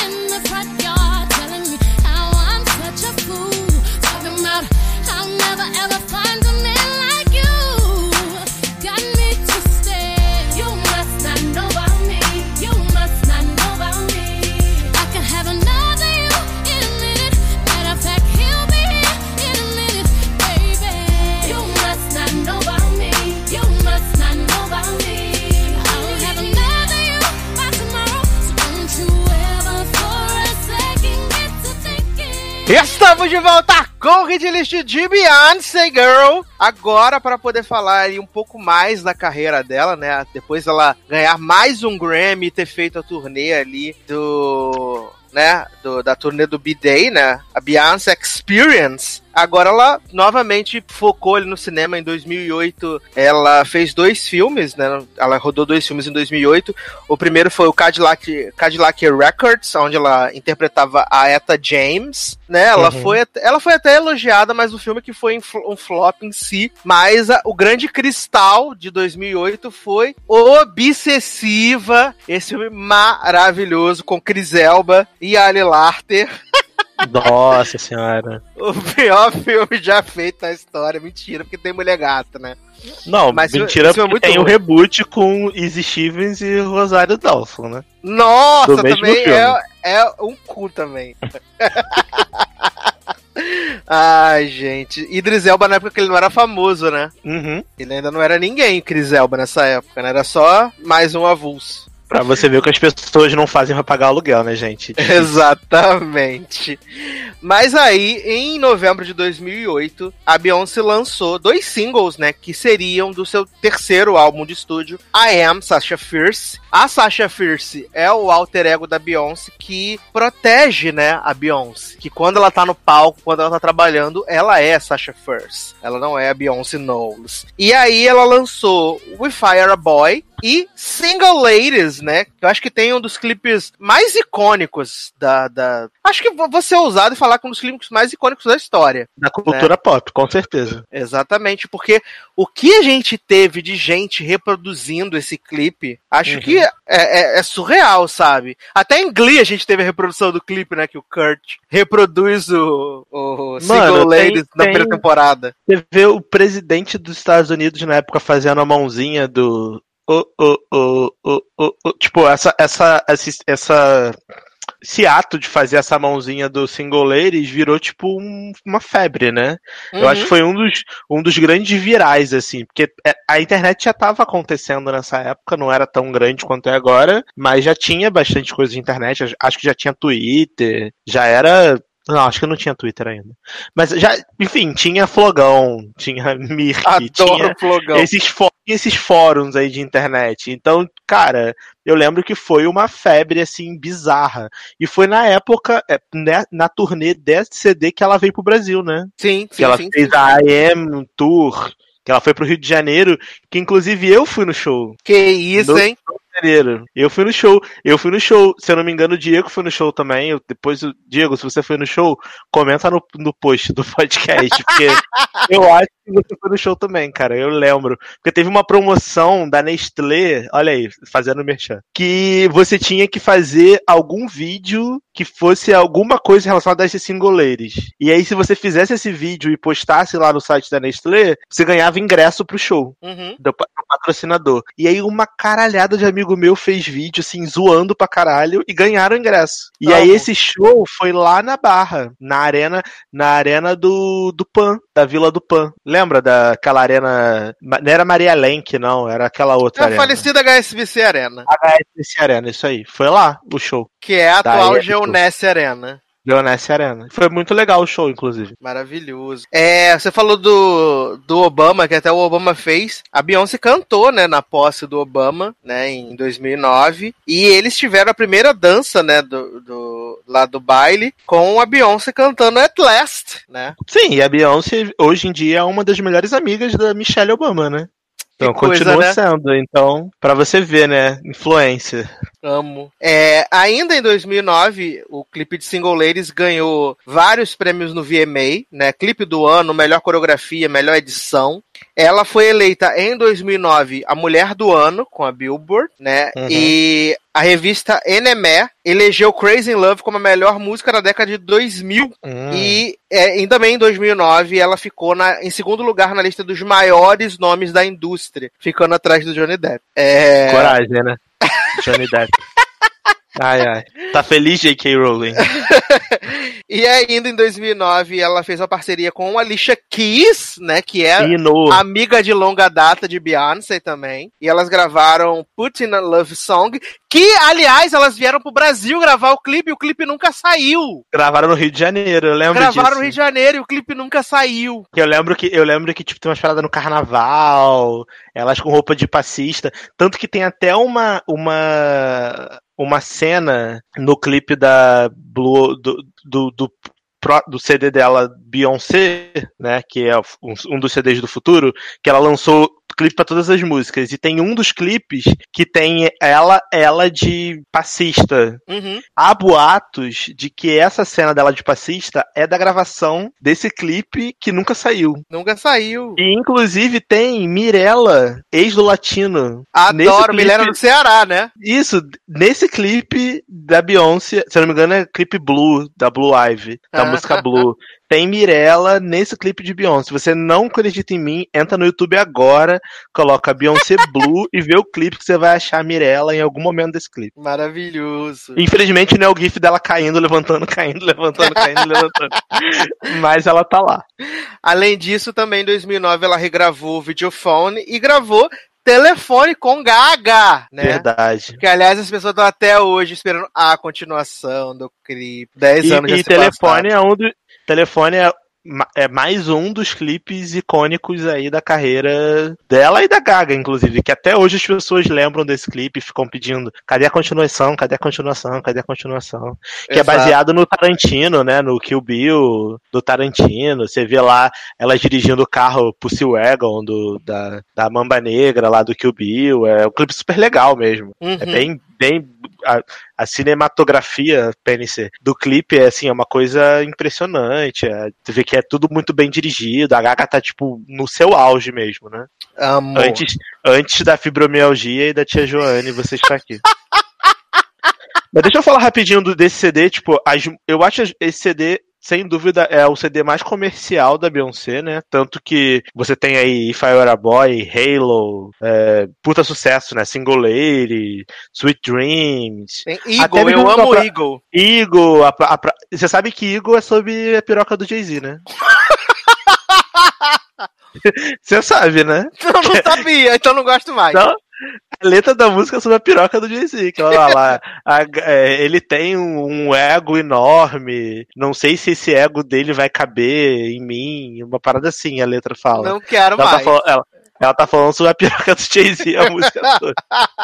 Não quero mais. E- e-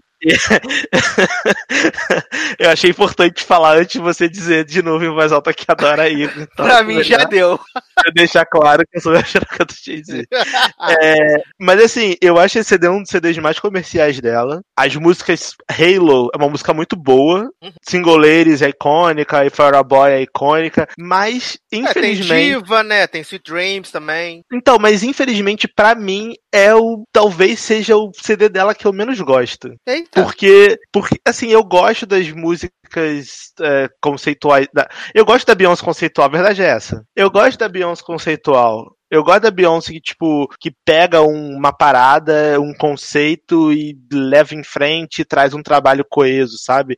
Um álbum redondo. Pra mim, essa, esse, esse Sasha First é uma porrada de música avulsa junta, feita pra hitar e é isso, vamos lançar isso aqui porque isso aqui vai vender. E aí, agora que eu, eu ouvindo, né, em- pensando de agora pro passado, quando eu pego um I Am Sasha First e eu ouço um Beyoncé, tipo, o salto de qualidade é muito grande, sabe? Aí eu fico Uhum. tipo, cara, esse CD, na época, ele era muito legal, mas eu não, não sei se ele envelheceu tão bem pra mim, sabe? Eu ainda consigo ouvir uma ou outra música, mas eu não consigo pegar o CD inteiro e ouvir ele inteiro. Pra Entendi. mim não, não dá. É- Se eu tivesse uma crítica pra fazer esse álbum é que eu acho que ele não envelheceu tão bem. Eu não consigo sentar e ouvir, por exemplo, quantas músicas ele tem? Sei lá, uma, duas, 40. três, é, 14 músicas. Por exemplo, Diva. Diva é uma música muito foda. Você pegar Diva é uma música muito boa, assim, é radiofônica de ouvir. Quando ela canta ao vivo, é pica. A música é pica, tipo, ela cresce assim, ela a-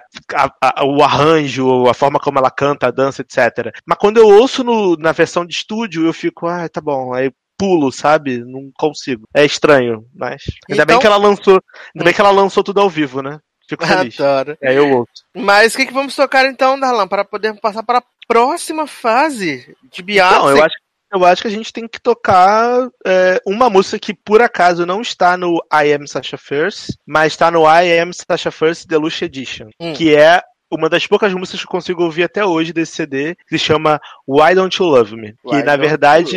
Why don't you love me? Tell me, baby, why don't you love me? Que na verdade essa música foi produzida. Ela, não sei se ela foi produzida ou se ela foi um descarte da Solange, irmã dela. E aí a Beyoncé pegou a música e gravou. E ficou foda. Talvez por ser da Solange, porque eu gosto muito da Solange, né? Então, talvez por ser um estilo mais Solange, na voz da Beyoncé ficou muito boa. Então eu queria pedir pra tocar essa música. E o clipe E- é muito bom também. Eu vou tocar então. Vou tocar Halo, né? Pra Uhum. gente seguir. E acho que pra terminar, nada mais justo a gente tocar Single Ladies, né? Com certeza. É um dos hits aí mais relevantes da carreira de Beyoncé. Para podermos voltar e falarmos de For, né? Falar de gravidez e do pé na bunda que ela deu no pai dela depois do comercial. Opa! Now, now, honey, better sit down and look around. Cause you must have bumped your head. And I love you enough to talk some sense back into you, baby. I hate to see you come home. Me, the kids, and the dog is gone. Check my credentials. I give you everything you want, everything you need. Even your friends say I'm a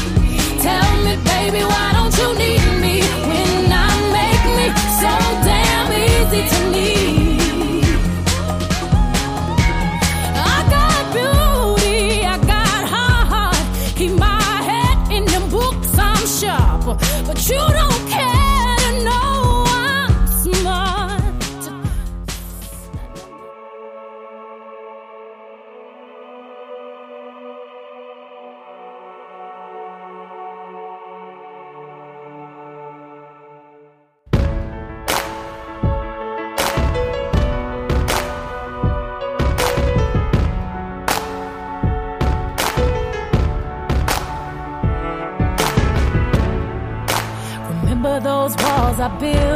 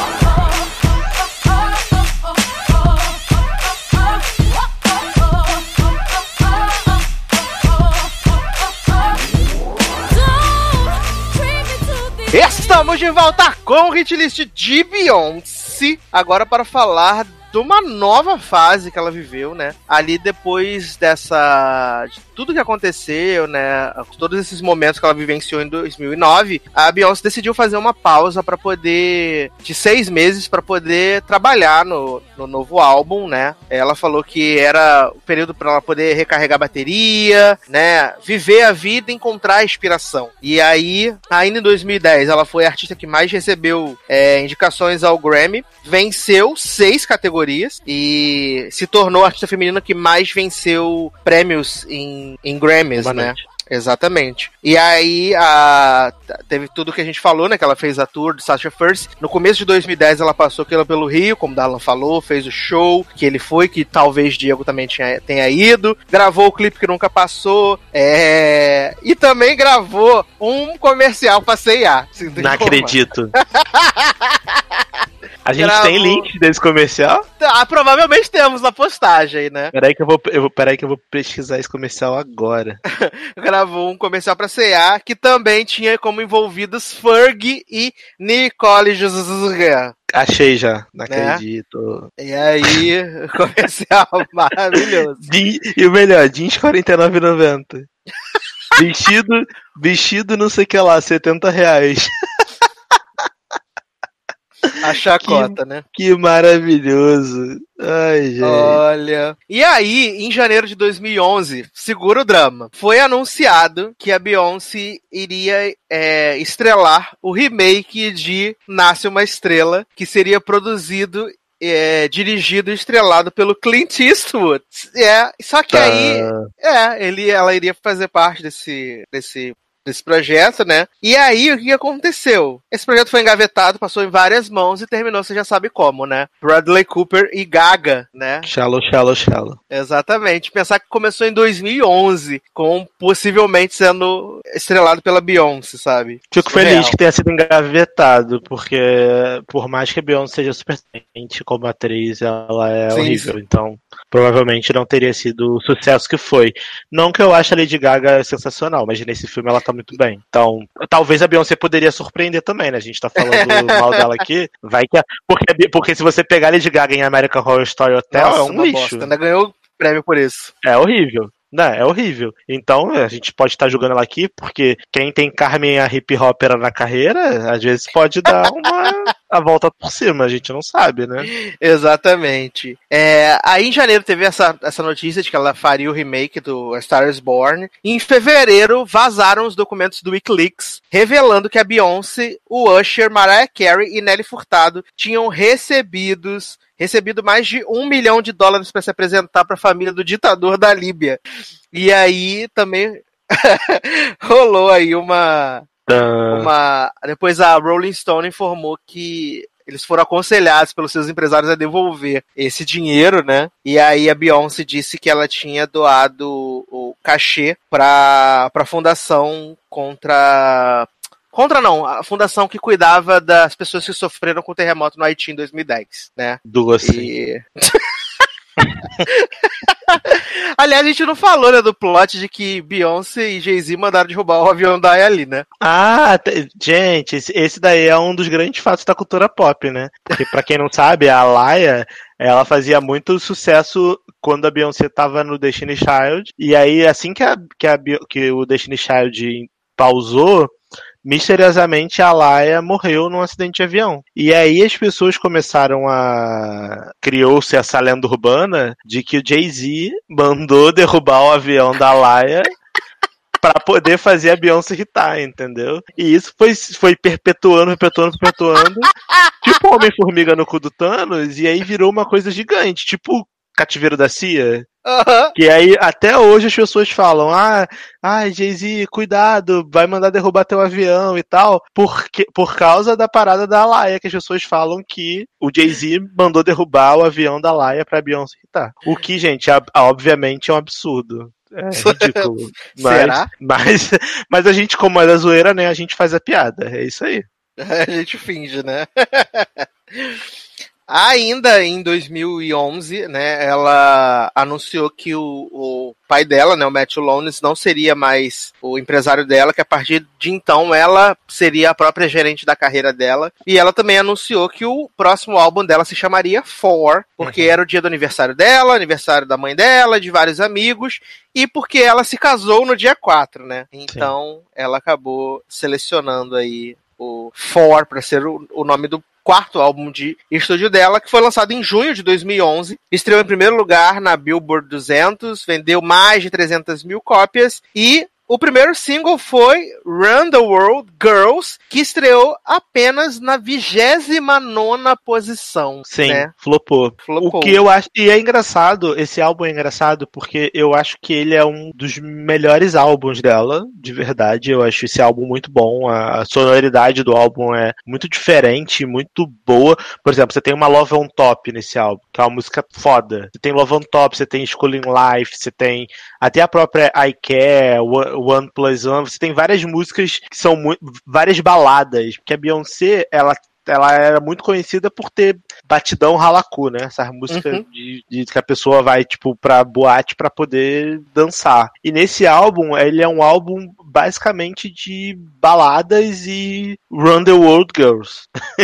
é isso. E aí, eles escolheram pra primeiro single a música que era a música mais diferente do álbum, que era Run the World Girls. Uhum. E aí, é, essa música é engraçado porque na época ela não hitou tanto. Mas se você falar hoje, parece que essa música foi primeiro, porque todo mundo conhece.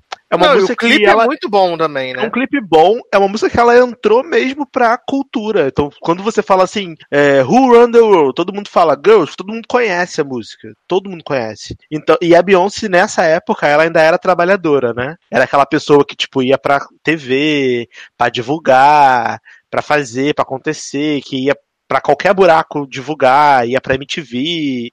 E essa era do For foi a última era dela que ela dava entrevista. Depois disso, ela parou de dar entrevista. Você pode reparar. Ela fez o Michael Jackson total, assim. Devido à polêmica que teve com a questão da gravidez, as pessoas falaram que, ela tava com uma espuma, que a Blue Ivy não é filho dela. Lembra desse, desse plot da gravidez? Uhum. Lembro, lembro desse Depois, de- depois desse caô todo, ela decidiu que ela não ia mais dar entrevista pra ninguém. Então, essa era do, do For foi a última era que você pode ver Beyoncé na televisão. Você pegar os outros dois álbuns dela, de 2013 em diante, ela nunca mais foi pra programa de TV, nunca mais divulgou nada em televisão. No máximo, um MTV Movie Awards aqui e ali, um Grammy, só em premiação, mas não parou pra dar entrevista, não foi em programa de Ellen, nada disso, entendeu? Ela mudou completamente o gerenciamento de carreira dela e começou a construir essa aura de mistério sobre a vida dela, do Jay-Z, e eu acho que isso contribuiu muito pra ela ser quem ela é hoje, essa pessoa que virou mesmo um ícone de que ninguém sabe muito bem o que que ela é, mas todo mundo respeita e admira porque o trabalho que ela entrega é um trabalho de qualidade, sabe? Uhum. Porque como ela não vai em televisão, ela não dá entrevista, ela não faz nada, você não vê ela, tipo, na rua, sendo fotografada por paparazzi, essas porra, você não vê. Então quando ela aparece, quando ela dá um documentáriozinho, dá uma migalhinha pro povo, todo mundo quer ver, comenta, ah, meu Deus, meu Deus, estamos vendo a Beyoncé aqui grávida, Beyoncé com 100 quilos dançando, emagrecendo no documentário da Netflix, vamos ver isso.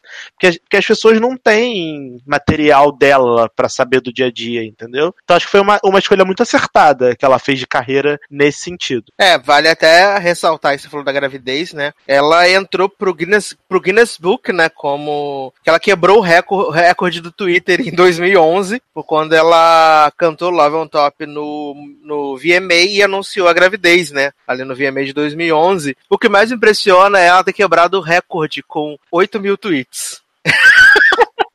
é, é realmente outro universo, né, cara? É, porque naquela época o Twitter tava começando, né? Então, 8 mil tweets. 8 mil só? É, 8.868 tweets. Nossa, muito pouco. Então, tipo, as pessoas não usavam tanto a rede social né, nessa época. Então ela realmente. Mas foi um momento assim icônico, né? E Todo mundo lembra que ela tava cantando lá aquela música que a nota vai subindo, subindo, subindo, subindo, subindo, subindo. E aí ela joga o microfone no chão, abre a barriga, abre a camisa e alisa a barriga. E tipo, eu lembro desse VMA que a Lady Gaga tava de homem na Uhum. plateia, que ela tava lançando aquele single dela horrível. Que, que ela, que ela tá vestida de homem lá, não sei o que, que é. Não, aquela, acho que é You and I, uma parada assim. Ah, tá. Nossa. Que, a- que, o clipe ela tá de homem, não sei o que. Pra uma, quê, né, cafoni- Brasil? uma cafonice só, né? Lady Gaga, né, gente? Faz A Gaga melhorou só depois, né? É, fazia essas cafonices aí no passado dela. e aí, Kanye West e Jay-Z ainda eram amigos, entendeu? Então, assim, era uma Eu outra época. Eu fico imaginando no, quando gente for fazer o hitlist da Gaga, quando falando essas declarações de que era uma cafonice só. Não, e a gente não falou da era anterior, que teve um momento icônico da Beyoncé perdendo o vídeo do ano de singoleiros pra Taylor Swift. Sim. E o Kanye West no Kanye palco West. falando: Taylor, eu vou deixar. Nada você- contra você, mas. But I, I will let you finish. But Beyoncé's video is one of the best videos of all time. E a Taylor Swift com a cara no chão. E aí depois Gente. a Beyoncé. Aí depois a Beyoncé foi lá quando ela ganhou o prêmio de alguma coisa, música do ano, alguma coisa assim, com singoleiros. Foi lá no palco, chamou a Taylor no palco pra Taylor fazer o discurso dela. E a Taylor, como sempre, foi sonsa, né? Ficou aquela É carinha. que ali a Taylor tava começando, né? O, é, o aí a Taylor sonsa, e aí ficou tipo, ai, obrigado, mãe. é." Falsa. Odeio. É engraçado que essa foi a segunda vez, né? Porque a primeira vez teve o Kanye no coisa, e mais pra frente, depois né, do lançamento do Lemonade, que a Adele ficou com vergonha porque ela ganhou o Grammy de álbum do ano, né? E Sim. aí ela falou: Beyoncé, você merecia esse negócio aqui, desculpa aí. o prêmio pra você. E, e tem uma lenda urbana, não sei se é verdade, que elas cortaram, dividiram o prêmio. Não, a É, Adele, a Adele quebrou o, o Grammy e deu. Dividiu, né? E deu, deu a metade pra Beyoncé. Você dividir com você. Porque a Adele é muito fã da Beyoncé, né? Ela sempre Sim. falou. Ela falou lá, porque a Adele é muito nova. Não parece, mas a Adele é muito nova. Então, a Adele acompanhou Destiny Child. Então, tipo, a Beyoncé é como se fosse um dos ídolos dela, Uhum. né? De, de, de infância e juventude. Então, ela, tanto que sempre que a Beyoncé lança um material novo, ela surta no Twitter, Instagram, fala, ai meu Deus, Beyoncé, isso aqui é, é incrível. E aí, nesse álbum do Lemonade, que a gente vai falar daqui a pouco, todo mundo tava esperando que a Beyoncé fosse ganhar, porque, mano, o álbum era uma coisa assim que redefiniu a forma de você lançar alguma Ela já tinha feito isso com Beyoncé, mas e tinha perdido pra um Beck, que ninguém Foi. sabia quem era. É, Então, tô, tô sendo injusto. Óbvio que eu sei quem é o Beck, mas assim, o, o CD do Beck nesse ano não, não era, nossa, um CD que fez tanta diferença, sabe? E aí no ano. Aí dois anos depois, três anos depois, ela vai, concorre e perde de novo pra outro artista branco. nananana. E aí começou a polêmica toda em relação ao Grammy So White. Mas aí a gente comenta quando chegar lá. Vamos voltar. É, e que belíssimas canções vamos tocar então do For, Darlan. Ah, do For, cara, eu gosto bastante desse CD como um todo, mas eu esse acho esse CD como um todo, mas eu acho que tem duas músicas do For que pra mim são muito especiais. Uma delas foi um puta hit e uma delas foi um puta flop. Hum. O puta hit é Love on Top, que Ok. pegou acho que top quarto ou terceiro lugar na Billboard, foi logo depois que a Beyoncé anunciou a, gra- a gravidez no VMA, a música bombou pra cacete e tal, Love on Top. E a outra música que eu não sei se você vai conseguir tocar devido a, a não, ter, não ter hitado, é uma música chamada Pare. Mas o que importa é estar aqui. É, irritou no meu coração, gente. É uma música chamada Pare, que é dela com o André 3, do André 3000, I Love Outcast. 2000, do Outcast, que eu amo muito essa música, que essa música tem, um, tem uma vibe muito gostosinha, assim, quando eu ouço, tipo, parece que eu tô, tipo, realmente num, num sei lá, numa festinha, assim, tipo, de boa, sabe? Uhum. Ouvindo uma musiquinha, assim, tipo, gostosinha com a, com a catita no colo, a corote na, na mão, sabe? Tomando aquela, tomando aquela cervejinha gelada e curtindo a vibe, então eu, eu gosto muito dessa música. Inclusive no, no Homecoming tem essa música ao vivo da banda dela lá dançando e tal, e é iradíssimo. Então, eu- se der pra tocar, agradeço. Então vamos tocar Love on Top, Party, e pra fechar o bloco vamos tocar Ruin the World's Girls, Girls. e a gente já volta. You a bad girl and your friends bad too. Oh, you got the swag, saucy drippin' swag goo. You a bad girl and your friends bad too. Oh, you got the swag, saucy drippin' swag goo. Oh.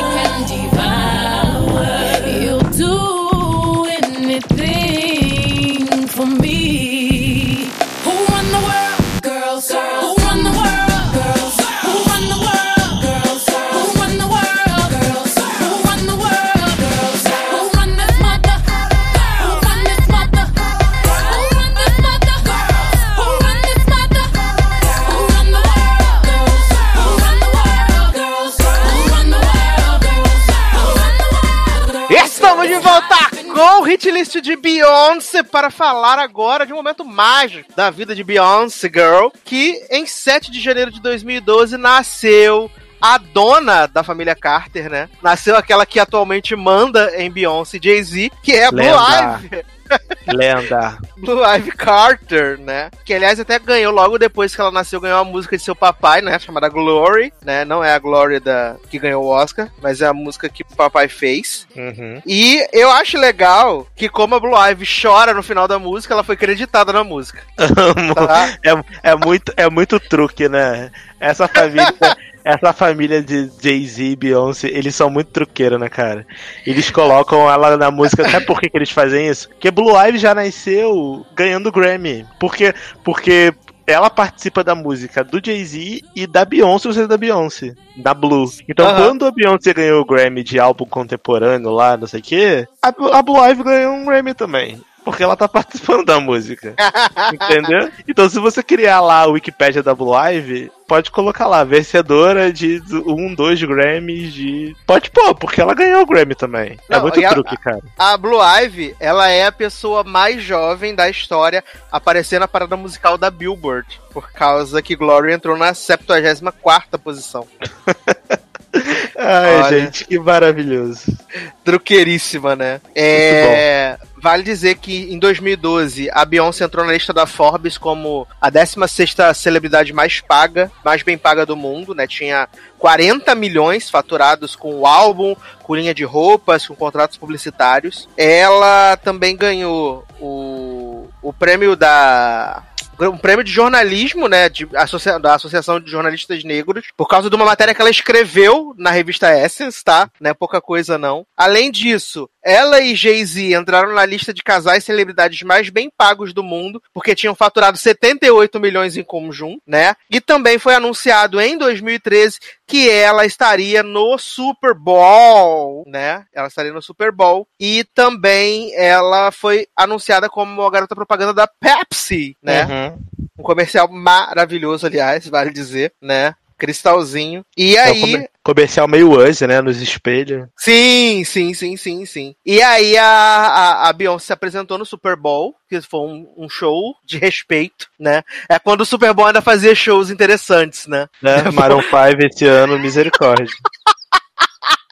O pior show, o pior show. Não, que o pessoal ainda teve, o pessoal ainda falou que o show do Justin Timberlake tinha sido ruim ano passado, né, jovem? Tem que ter coragem, gente. Assim, eu assisti esse show da eu assisti da Beyoncé, do Bruno Mars, do- desculpa, Bruno Mars, Beyoncé, até o do Coldplay que teve Bruno Mars e Beyoncé também pra salvar, foi bom, assim, foi, Você vê a Kátia, icônica, né, Kátia com os, com os Joane, caixa com os tubarão, Tubarão. pô, Lady Gaga deu show. Aí, porra, Maroon 5. Maroon 5. O- a grande atração do Super Bowl traz um rap pra fazer playback e tirar a camisa. Caralho, sabe? Não faz sentido essa porra. Chacota. Pô, sério, fiquei com vergonha real. Ai, maravilhoso. E aí ela ela anunciou, né, no, no, no intervalo do Super Bowl que ela ia iniciar a tour, né, Miss Carter Show World Tour e lançou um álbum de surpresa. No dia Pá. 13 de dezembro de 2013, à meia-noite. Eu lembro Quando ela- desse quando dia. ela- foi quando ela acabou a primeira parte da tour, né? Ela acabou a Aham. primeira parte dessa tour e aí todo mundo, ah, beleza, acabou a tour. Aí depois ela vai voltar pra segunda parte, né, que ela tinha anunciado. E aí ela foi e lançou um álbum. Toma aí um álbum pra vocês. seus Eu fãs. lembro desse dia, porque ainda não existia Spotify, né? Não existia ainda plataforma de streaming de música. Então eu lembro que eu tava, tipo, dormindo na casa de uma ex-namorada minha, e aí ela falou, ela tava no iPhone dela, e aí recebeu uma notificação, tipo, ah, Beyoncé, baixa aqui, compre o novo álbum. Ela falou assim, ah, Beyoncé lançou CD? Eu falei, ah, não sei. E aí a mulher, aí eu entrei no iTunes e, tipo, lá, 31 faixas, tipo, 16 músicas e 17 clipes, sabe? Não, 34 faixas, sei lá, não sei, não sei matemática, gente. Eu sei que era, assim, muitas músicas e tu- todas as músicas tinham um clipe, e ainda tinha um clipe adicional de Grow Woman, que era uma música que ela tinha lançado, assim, avulsamente nesse meio tempo. Ela ainda fez o clipe pra essa música. E aí foi um arrobo, arrombo, né? Foi um estouro, porque era um CD que ninguém tava esperando, um CD super conceitual, os clipes contando uma historinha, assim, junto, e a qualidade do clipe que ela fez era uma qualidade absurda, assim. E aí todo mundo começou a pensar, mano, como é que essa mulher conseguiu esconder um ano esse CD, é, pronto, foi aí que começou o plot da Cativeiro da Cia, né? Sim. Porque, porque surgiu, ela de- de- logo depois desse álbum, ela deu tipo uma, fez tipo um vídeo no YouTube lá de 10, 15 minutos contando como foi a produção desse álbum, e ela falou que ela contratou uma casa isolada e convidou todos os compositores, as pessoas que estavam escrevendo os a- as músicas, as pessoas que iam ajudar ela a fazer os arranjos, etc, pra ficar criando dentro dessa casa. Então assim, ninguém podia sair. Sabe? As pessoas Uhum. ficavam lá, sei lá, uma semana fazendo esse trabalho lá com ela pra poder finalizar o álbum. E foi assim que ela conseguiu conter a informação lá. Todo mundo assinou um contratinho lá de que não podia divulgar, né? E aí ela. E aí surgiu o plot de que a Beyoncé mantia a Cia em cativeiro Assim, cativeiro. nesse lugar para escrever as músicas dela e a pessoa que aparecia cantando não era a Cia, porque a Cia tava presa nos cativeiros. Porque a Cia tem o plot de não mostrar a cara, né? É. Então, então as pessoas começaram a falar que o plot era esse, que a Cia de- real tava escrevendo as músicas pra Beyoncé no cativeiro e era tipo uma sósia, nível Avril Lavigne, né, Melissa, cantando as músicas da Cia. E isso, isso obviamente foi criado por um brasileiro, né, essa, essa palhaçada, como toda, todo meme bom é criado no Brasil. E isso ganhou uma repercussão gigante e aí o meme virou mundial, né? Maravilhoso. Até aí chegou no da Cia, aí a Cia retweetou, falou, gente, eu tô bem, calma, Eu tô viva! aqui sou eu mesmo tweetando, calma. Muito bom. Cara, Ai, mas ai. esse CD pra mim é, um, é uma, assim, é uma aula, é uma obra de arte real. Porque, cara, não tem uma música ruim. Não tem. E é aquele CD que você, se você assistir só os vídeos na sequência, o CD fica melhor ainda do que você só ouvindo, sabe? Uhum. É um CD, é um CD que realmente foi feito pra você ouvir vendo os vídeos. Os é vídeos, impressionante. E é por isso que depois de não sei quantos anos de lançamento, ela colocou todos os vídeos no YouTube. Para as pessoas Ah, poderem ver. Finalmente, né? É, para as pessoas poderem ver os, os vídeos das músicas. E, pô, Drunken Love, porra, Inaço, sabe? EXO. Porra, minha música favorita desse CD disparado, Jealous, que ninguém gosta, que ninguém conhece, que ninguém ouve. Você fala assim, ah, melhores músicas do Beyoncé. Ninguém vai citar Jealous, mas eu amo Jealous. Amo.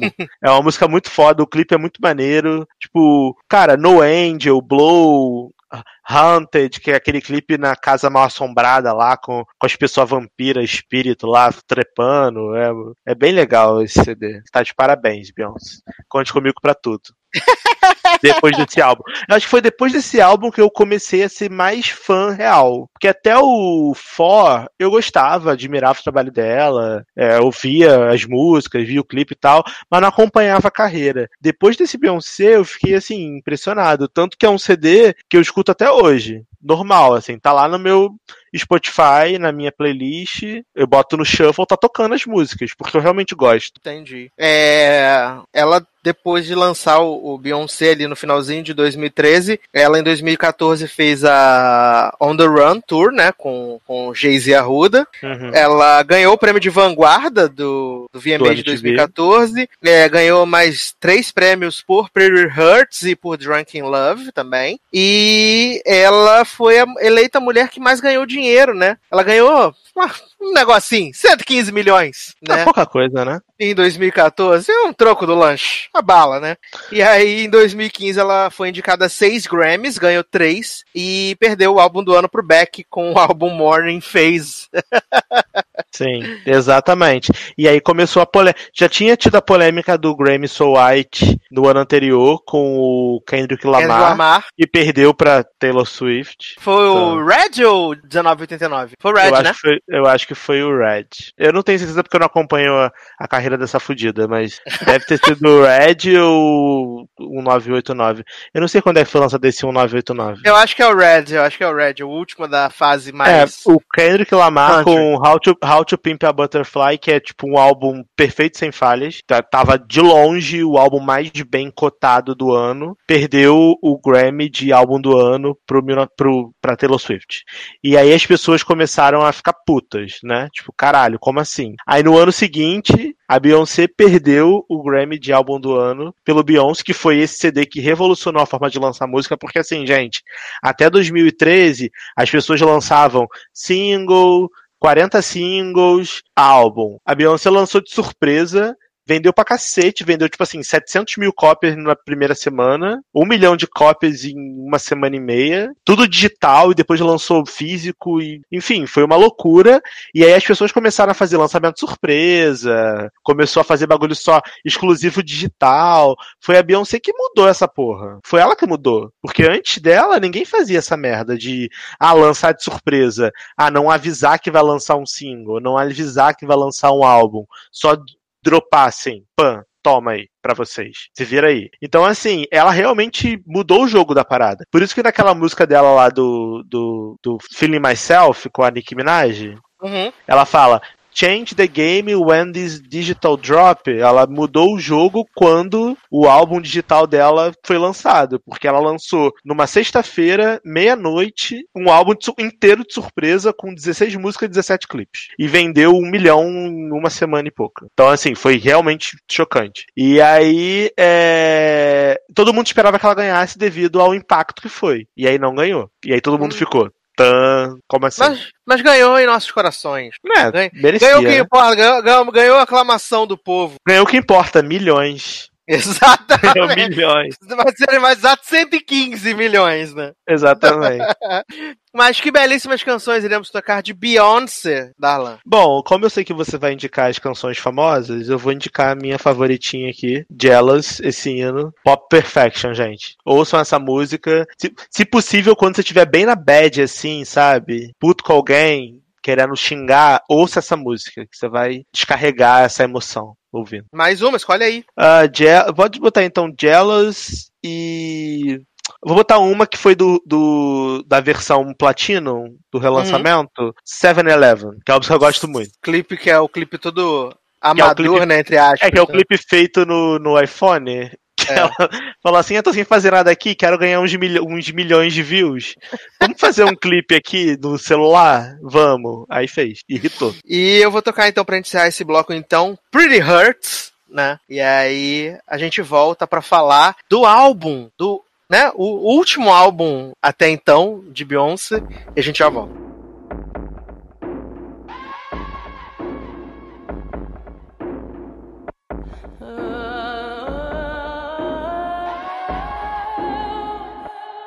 My penthouse, half naked. I cooked this meal for you naked. So where the hell you at?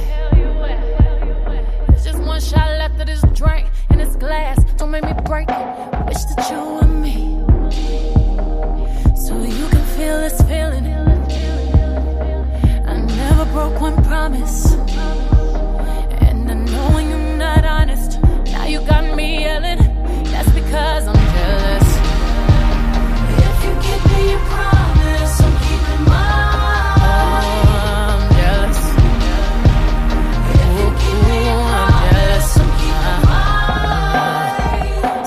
uh-huh. walk in your shoes do the type of things that I never ever do.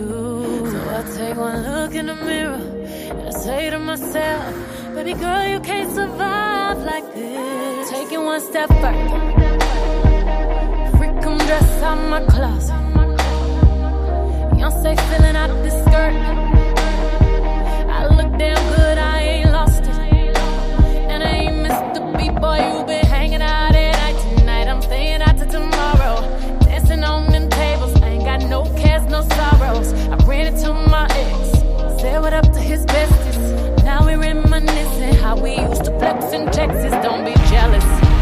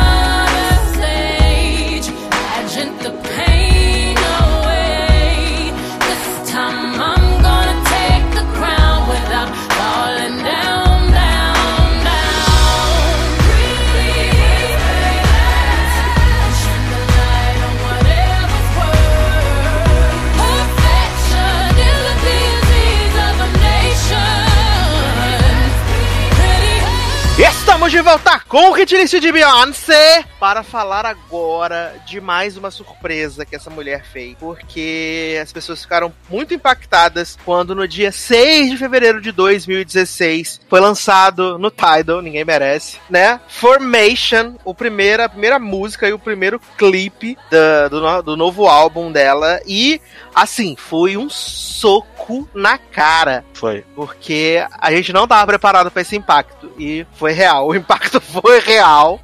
E além disso, ela também polemizou bastante, porque no, no show do Super intervalo Bowl. do Super Bowl né, 50, ela fez lá, e aí teve referências ao Partido dos Panteras Negras, e aí todo mundo ficou: Ai meu Deus, não pode fazer isso em, na, na- no mundo, na televisão. As pessoas ficaram É. putíssimas porque disseram que a Beyoncé estava, estava criticando a polícia, que a Uhum. pessoa estava incitando a violência. E aí, americano, né, como é uma praga, tinha que acabar esse país, Estados Unidos, é, começaram a fazer a campanha, né, boicote Beyoncé. E Boicote, deu, boicote, e deu super certo, só que não. E né? aí, e aí, o que, que ela fez? Como ela é uma marqueteira, filha da puta, maconheira, filha da puta, ela pegou o boicote Beyoncé e lançou uma coleção de roupa, capinha de celular, boicote Beyoncé. E aí, tipo, começou.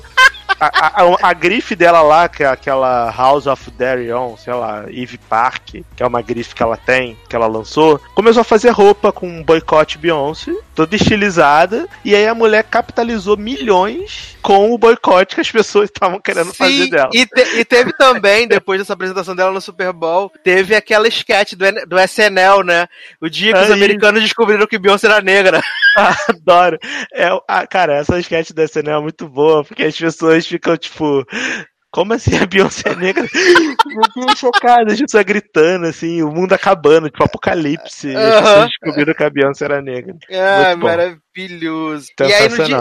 No dia 16 de abril de 2016, ela lançou um videoclipe, um teaser, né? Para um projeto chamado Lemonade. Uma coisinha assim, um negocinho. E aí, um filme de uma hora que foi ao ar na HBO, uma semana depois. E aí, no mesmo dia, saiu o álbum no Tidal. E aí, Sim. o Lemonade estreou em primeiro lugar da Billboard 200 novamente, fazendo a Beyoncé se tornar a primeira artista da história a ter os seis primeiros álbuns da carreira no topo da tabela. E aí ela quebrou um recorde que era do DMX, né? E todas as faixas do Lemonade estrearam na Hot 100. E ela também se tornou a primeira artista feminina a colocar 12 ou mais músicas ao mesmo tempo na Hot 100. E o Lemonade foi transmitido mais de 115 milhões de vezes no Tidal. Estabeleceu um recorde de álbum mais exibido por uma, uma artista feminina numa mesma semana. E também foi o terceiro álbum mais vendido de 2016, com mais de um milhão e meio de cópias vendidas nos Estados Unidos e com mais de 2 milhões e meio de cópias vendidas ao redor do mundo. Além disso, o Lemonade é o álbum mais aclamado, aclamado dela pela crítica, né, tem a maior nota do Metacritic e foi indicada em 11 categorias do VMA em 2016. Levou oito prêmios, inclusive o vídeo do ano por Formation e tornou a Beyoncé a artista mais premiada do VMA com 24 prêmios, superando a Madonna, né? E ela também entrou para Time como a revista, como a personalidade do ano em 2016. Ou seja, né, a mulher... pra mim o Lemonade é, é, o ápice artístico da carreira dela, sem dúvida nenhuma. Que além de, como eu falei no início do programa, ser um álbum muito bom, você consegue ouvir o álbum, parece que você está ouvindo um álbum que foi lançado em 2019, que é quando a gente está gravando esse podcast, devido a tão fresh que ele parece ser. É, a história que o álbum conta também é uma história muito legal e bem feita. A cinematografia do álbum é, tipo assim, perfeita Fantástica, fantástica. É, é fantástico aquilo, é, é, absurdo. A transição, que a, a, a, cada transição de música tem uns poemas que ela foi colocando de música para música. E aí você vai vendo é, o início do álbum sendo sobre esperança, depois como raiva, quando ela descobre que foi traída, aí tem as duas faixas da raiva, aí depois tem a faixa do lembrando que o pai falava para ela, e depois vem a faixa do que ela começa a aceitar, perdoar, e no final fecha com a questão da família, de tipo, ah, beleza, a gente passou por essa dificuldade, mas agora a gente tá aqui junto, feliz, vivendo a nossa vida. Então, assim, é, realmente é, um, é uma obra coesa, conta uma história do início ao fim, e isso eu porra, Beyoncé, eu te aclamo porque é difícil você fazer um, uma obra tão fechada e mesmo assim parecer tão comercial, sabe? Porque uhum. se você pegar, você pegar as músicas isoladas, você consegue ouvir as músicas isoladas. Ali tem música country, música é, disco, você tem música é, pop, você tem rock, você tem tudo, balada, tem tudo, e tudo se conversa muito bem e no final te entrega uma, te entrega uma obra coesa. E isso é muito difícil de fazer. Por isso tudo, eu realmente acreditava que esse álbum fosse ganhar álbum do ano, porque, cara,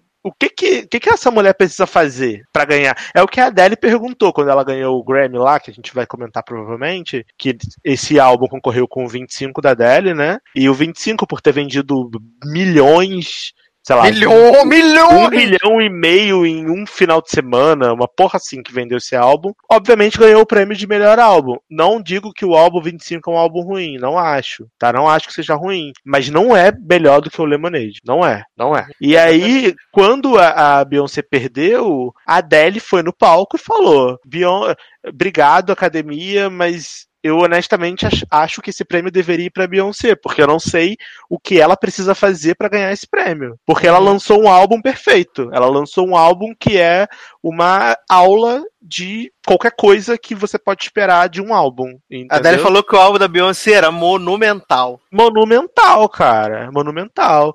E aí, é... É, é, enfim, é, foi uma situação muito louca, muito estranha. E o Lemonade, sem dúvida nenhuma, entrou pra história como um dos álbuns mais memoráveis da, da música. Na minha uhum. opinião, tá? Porque todo mundo conhece.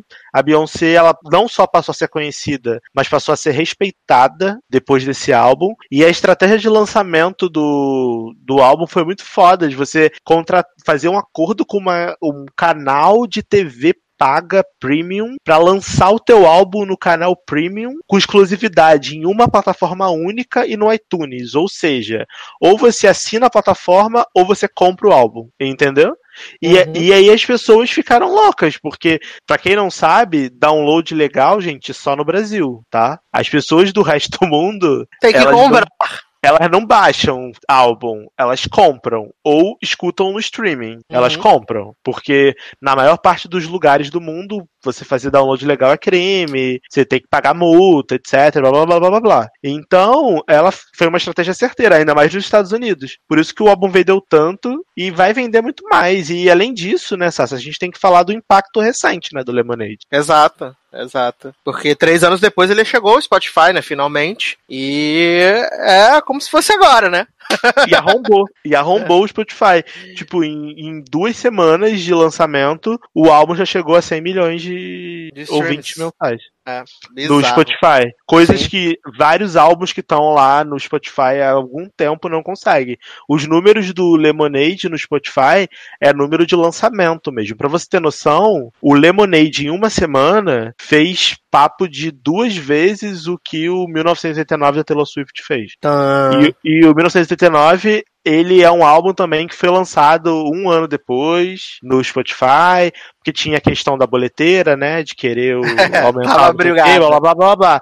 O Lemonade foi lançado três anos depois. Três anos. E as pessoas estavam loucas querendo ouvir como se fosse lançamento mesmo. Lançamento. Por quê?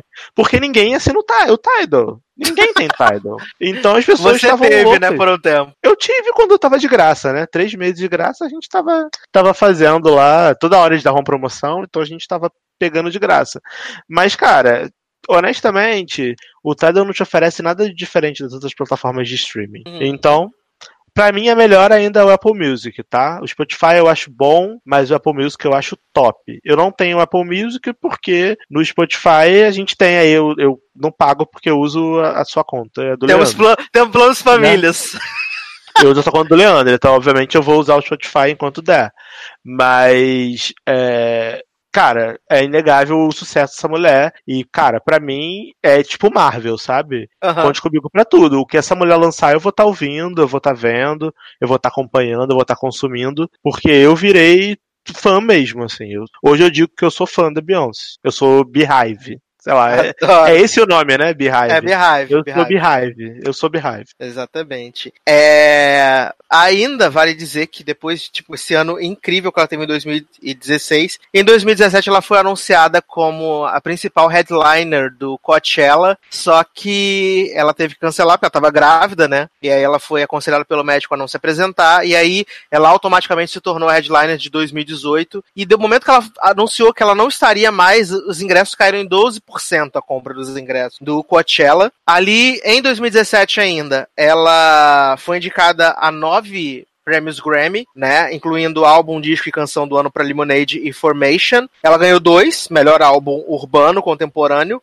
e melhor vídeo musical para Formation. É, perdeu o álbum do ano para Adele, como o Darlan já falou. E em 13 de junho de 2017, Beyoncé deu luz aos gêmeos, Rumi e Sir Carter, né? É, as novas crianças que vão ter que dividir o dinheiro com Blue Ivy, mas Blue Ivy que é a chefe da quadrilha, claramente. Os empregadinhos da Blue, né? Exato, exato. E em setembro de 2017, a, a Beyoncé fez um feat com J Balvin, né, no Mi Gente, e doou todo o lucro da música para para os países que tinham sido afetados pelo furacão, né, é, pelo furacão Irma e o Harvey. E ainda no finalzinho de 2017 foi confirmado que a Beyoncé estaria no elenco de O Rei Leão, que estreia agora em 2019, né, interpretando a Nala. E além disso também, ela ainda em 2017 foi um ano muito movimentado para ela, apesar de ter tido filho, ela fez um feat com Eminem, né, em Walk on Water, foi o primeiro single do álbum dele, e também lançou um feat com Ed Sheeran, né? Perfect também, que ficou super bem cotada aí. E ficou em primeiro lugar, né? O, o Uhum. Perfect. É, Por cinco semanas, se eu não me engano. esse foi a sexta música da carreira solo da Beyoncé ficar em primeiro lugar. Mas, jovem, que belíssimas canções do Lemonade iremos tocar para passar para o próximo bloco desse podcast. Ah, jovem, eu acho que Lemonade é aquela, é aquela coisa de tanto faz, né? é um inário, então qualquer canção que a gente tocar vai estar valendo. Eu vou, eu vou pedir em homenagem a Leandro. Leandro, esse momento é seu, hein? Olha aí, hein? Finalmente Beyoncé Sorry. Pra, pra ser melhor vai ter que ser Sorry e All Night. As duas músicas que Leandro conhece na vida. Nunca pensei que eu ia estar indicando as músicas que Leandro conhece na vida. Chegou esse momento, né? O momento é seu. Mas eu acho que eu vou indicar Beyoncé Sorry porque essa música é muito foda. Tá, e mais uma?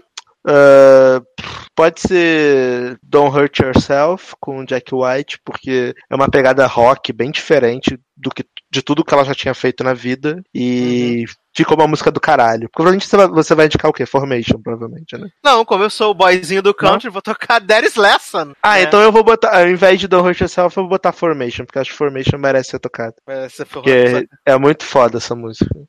Então vamos tocar então Sorry. Boyzinho do country.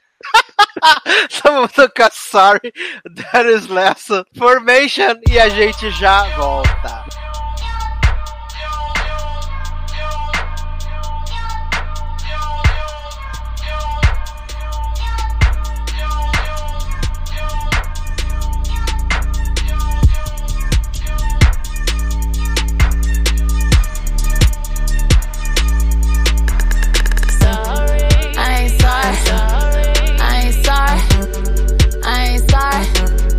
Nigga, nah. I ain't sorry. I ain't sorry. I ain't sorry. You trying to roll me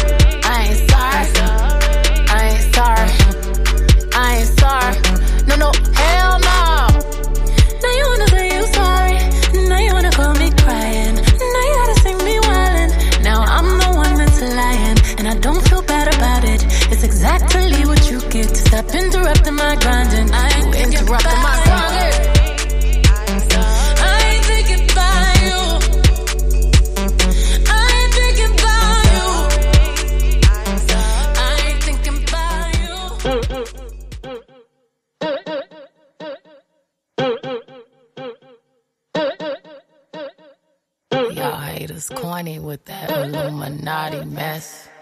Paparazzi catch my fly and my cocky fresh. I'm so reckless when I rock my Givenchy dress. I'm so possessive, so I rock his rock necklaces. My daddy Alabama, mama Louisiana. You mix that Negro with that Creole, make a Texas Bama. I like my baby hair with baby hair and afro. I like my Negro nose with Jackson 5 country out me.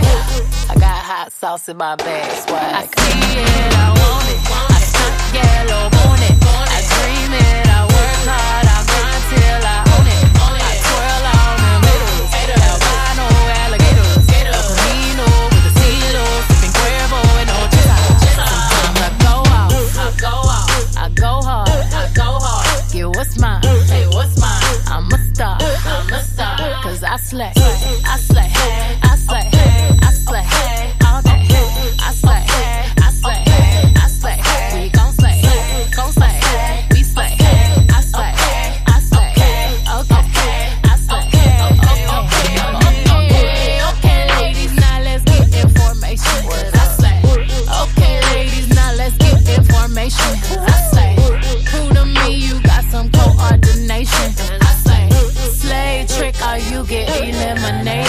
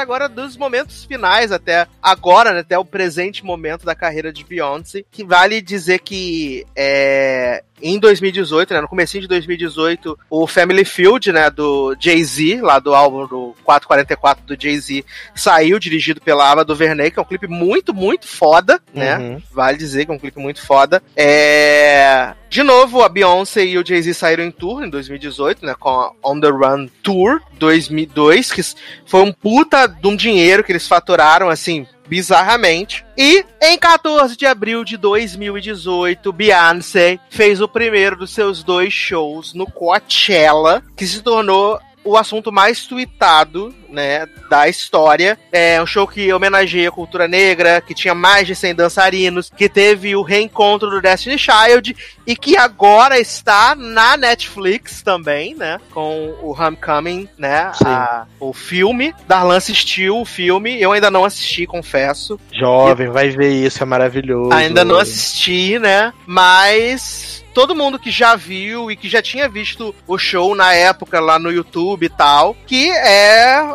um momento histórico, né? E a Beyoncé Cara, fez história é mais uma vez. impressionante. É impressionante, porque assim, o filme na- nada mais é do que o show. Uhum. É o, é o show inteiro, só que depois de algumas partes, por exemplo, eles fazem blocos de músicas do show. E aí, no meio desses blocos de música, eles colocam algumas, alguns comentários dela. Ela provavelmente tá comentando por telefone, porque ela não tá lá sentadinha na cadeira. Igual vai. Não é igual, tipo, a Anitta no documentário dela, que ela tá sentadinha falando pra câmera. Ela tá provavelmente no telefone falando do processo que ela fez e tal, e mostrando as imagens dos ensaios, a escolha dos dançarinos. E aí você vai vendo, cara, tudo aquilo tomando forma, porque eu achei que ela tinha tido um ano pra fazer tudo. Só que na verdade ela fez tudo em oito meses. Uhum. E aí você vê, tipo, o primeiro, o primeiro ensaio dela, ela, tipo, com quase 100 quilos, logo depois de parir. Aí você descobre que, tipo, que a gravidez dela foi super complicada, que um dos bebês coração parou dentro da barriga, então, tipo, teve que fazer um procedimento pra poder reanimar a criança. Então, assim, ela teve eclâmpsia, ela teve vários problemas durante a gravidez que ninguém ficou sabendo. E você começa a ver uma Beyoncé muito mais, assim, vulnerável, sabe? Porque ela, eu imagino que quando você tem filho e você tá logo depois do parto, ainda mais de gêmeos, o teu emocional e os teus hormônios estão todos embaralhados, assim. Uhum. Então você vê que ela tá muito mais sensível, ela, tipo, com dificuldade de fazer coreografia, de pegar parada. E aí ela, eh, eh, a, a, os babás levando a criança nos intervalos para ela poder abraçar, pra sentir falta. Amamentar. Aí você vê, tipo, Blue Ivy batendo os cabelos lá nos ensaios, aprendendo a coreografia com a mãe. Claramente sucessora, claramente já tá no sangue. Tem Blue Ivy cantando numa faixa, enfim. É, é um. é- e sem contar o espetáculo que é, né? Porque aquela banda marcial que ela colocou no palco pra fazer, pra tocar as músicas e todo mundo sincronizado, dançando ao mesmo tempo e tocando. Aquilo ali é uma. Acho que é uma coisa que ninguém nunca mais vai fazer. Ficou, tipo, imortalizado pra sempre, sabe? Ela Uhum. conseguiu, ela conseguiu chegar. Aquele show ali, ela conseguiu chegar num nível que eu acho muito difícil alguém conseguir pegar o mesmo tema e fazer algo melhor do que aquilo. Entendi. É realmente impressionante. Porque você vê, cara, que tem mais de, sei lá, mais de 100, pe- 100 200 pessoas no palco e todo mundo sincronizado, os dançarinos sincronizados, a banda que tá tocando sincronizada, tocando ao Até, vivo. a- até porque quem não tivesse sincronizado tinha a perna quebrada, né? Não, todo quem não tivesse era demitido na hora. Porque eu, eu ainda não vi, né? Mas comentam que tem uma, tem um- uma dupla de dançarinos, né? Que aí ela chama o pessoal no final do show e aí só entra um, né? Não, mas isso não tá no documentário. Isso, Não. isso tá só no, YouTube. show mesmo, né? No, no show Porque do se você assistir no YouTube, o show, no primeiro dia, no primeiro final de semana, tem um momento que ela chama os, os gêmeos lá, os Letwins, Uhum. e aí só entra um, e aí você viu que deu alguma merda. E aí ela tá com uma cara assim de vou matar, E aí O- subiu, subiu a, a veia, vou né? matar esse filho da puta que não tá aqui. Sabe? Alguém vai ser demitido hoje. E aí, obviamente, pro documentário lá, pro, pro filme, ela colocou só do segundo final de semana que ela tá com a roupa rosa. Mas a edição é muito bem feita, porque você vê que é tudo tão bem sincronizado, tão bem feito, que, por exemplo, o Crazy in Love, que é a primeira música, né? Que, é- que tem uma coreografia muito foda todo mundo, eles fazem de uma forma que, por exemplo, quando ela vira a raba pra televisão pra poder arrastar o cu no chão, muda do primeiro dia pro segundo. Então, tipo, você imagina, tá tudo amarelo, e aí quando eles pulam pra poder roçar o cu no chão, tudo, Tá rosa. E aí todo mundo dançando assim, parece que realmente a, a roupa mudou de cor magicamente, sabe? Uhum. Porque a edição é tão bem feita e a, e a, a sincronia é tão certinha que você não percebe. Se, se você não sabe que se foram dois finais de semana, você vai achar que tá acontecendo alguma bruxaria ali de Mas aqui é mágica, né?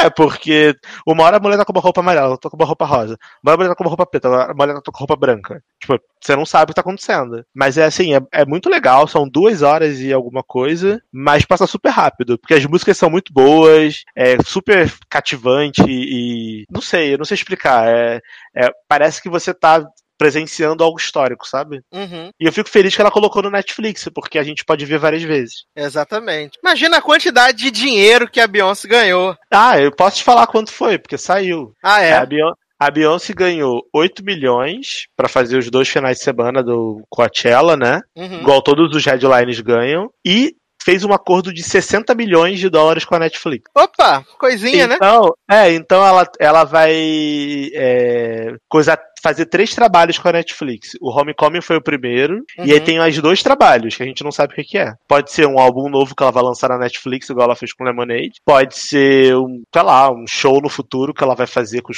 exclusividade Netflix. Não Hum. sei, mas ela ganhou 60 milhões pra três trabalhos. Ou seja, 20 milhões cada trabalho, vai. É dinheiro pra cacete Que coisa, não? pra transmitir a parada. E a Netflix deve estar ganhando muito dinheiro, porque, um, prestígio, porque eu vi recentemente uma, um discurso da Sandra Oh na, pra Times, ou pra Forbes, acho que pra Time, ela enaltecendo a Beyoncé. Uhum. A crítica enaltecendo a Beyoncé. Esse álbum tá com 98 no Metacritic. Ou seja, tipo, é de longe o álbum mais aclamado da carreira dela, sendo um álbum ao vivo com 41 faixas. Foda. Tipo, a, a- a falou mulher, né? tipo, a mulher, a mulher ela vai, ela vai chegar agora a, ela já chegou a 100 milhões de, de streaming no Spotify, tá vendendo a beça, já chegou a 100 mil cópias vendidas de um álbum ao vivo, que as pessoas geralmente não pagam porque as músicas são repetidas. Uhum. Então, assim, ela tá arrombando tudo, sabe? E merece, merece, porque é foda. Quando Barrou é bom, o a Drake- gente Barrou o compra. Drake de maior álbum, né? Que você pode ouvir uma semana inteira o mesmo álbum. Só que esse é bom, né? O, Drake tem umas oito músicas boas e o resto não, porque são 30 músicas. Esse você consegue ouvir as 41 de boa. Maravilhoso. Mas que belíssimas canções, versão Homecoming, vamos tocar. Ah, Aí eu não jovem, sei se vai agora- ter, né, ah, jovem? Agora você me pegou, peraí. Eu, eu não sei se vai ter pra baixar, né? Tem, tem ela, ela upou no YouTube todas as músicas. Tem as Ah. 41, 41 músicas no YouTube. Então deixa eu refazer aqui, deixa eu refazer esse pedaço. Mas então, que belíssimas canções, versão Homecoming. Então vamos tocar para passar para os encerramentos e despedidas desse programa. Então, jovem, eu queria muito. Como a gente não tocou essa música no. no quando tava falando do Destiny Child, eu queria tocar Soldier do, ao vivo. Que é, é um hino. E é bom porque tem, tipo assim, dois minutos, então é super rápido no coisa. E uma música que eu amo muito e eu não sabia que eu amava tanto. Hum. eu, descobri, eu descobri que eu amo ouvindo esse, esse CD, que é Diva, ao vivo. Que é muito, Diva. muito, muito, muito foda. Muito foda. Tudo bem, maravilhoso. É, eu já não me lembro, mas então eu vou tocar Lose My Breath pra, da- na versão Homecoming. A gente não tocou na. na- Acho que a gente não tocou Crazy in Love, cara. Tocamos Crazy Love, tocamos. Logo no primeiro bloco. Ah, beleza. tocamos. Então, Senão eu já ia mandar Crazy in Love live, que é top também. então eu vou tocar Lose My Breath, né? Se por acaso já tiver tocado antes, o, o editor vai lembrar e vai trocar. Mas a princípio é Lose My Breath ao vivo e a gente já volta.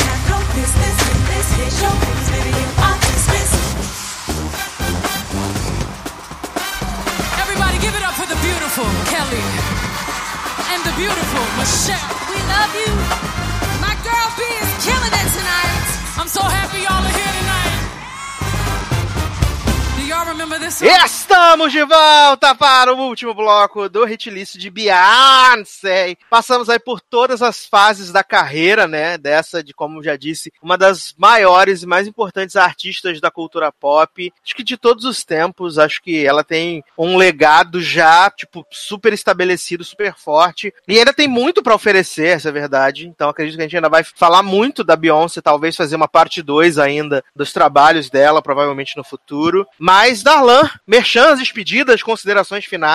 Então, primeiramente, gostaria de agradecer a quem ficou aqui até o final, porque esse programa ficou um pouquinho grande, né? Que a Beyoncé é uma, é uma pessoa que tem essa carreira super extensa e tem muita coisa pra falar sobre ela, então me desculpem se eu fui prolixo em algumas vezes, é que é uma artista que eu gosto bastante, então acabou que eu falei demais. É, para quem quiser me seguir nas redes, arroba generosode, no Twitter, no Instagram, também tem Tô Muito Animado e Cote Kratos, o Instagram do meu gato, então sigam lá.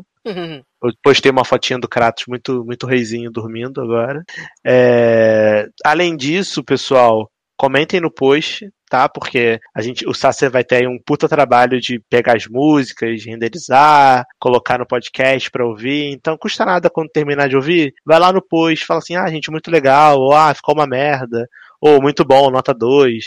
Pode ir lá escrever, sabe, dar a opinião de vocês e E, acima de tudo, sugiram temas para os nossos próximos hitlists. Que a gente está fazendo dessas hitlists de grandes artistas, mas não impede a gente fazer um hitlist temático diferente, de acordo com a vontade de vocês. Então, vão lá, comentem. Obrigado por tudo. Sigam a gente nas redes, entrem no nosso grupo do Telegram, arroba logadoney. Muito obrigado. Acho que é isso. Até a próxima. Fui. É, só nas sugestões, só não deixa aqueles de sempre que vocês já deixam. Demi Lovato, RBD. A gente já sabe. Né, os mesmos de sempre, já sabe, já sabe esses, já estão anotados, sabe? Não precisa.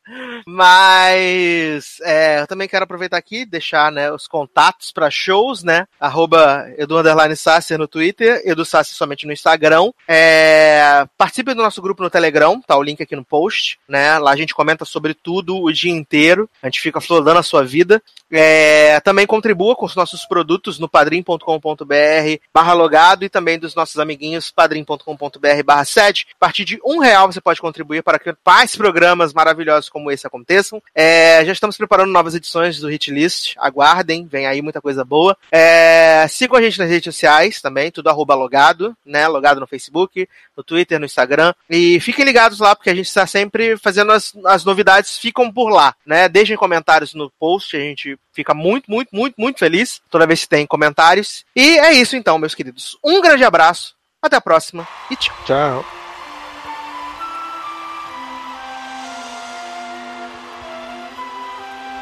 This next song is from a film I did called Dreamgirls.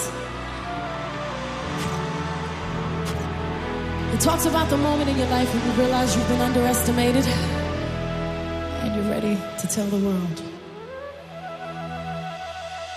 Listen. The song here in my heart, a melody I start but can't complete.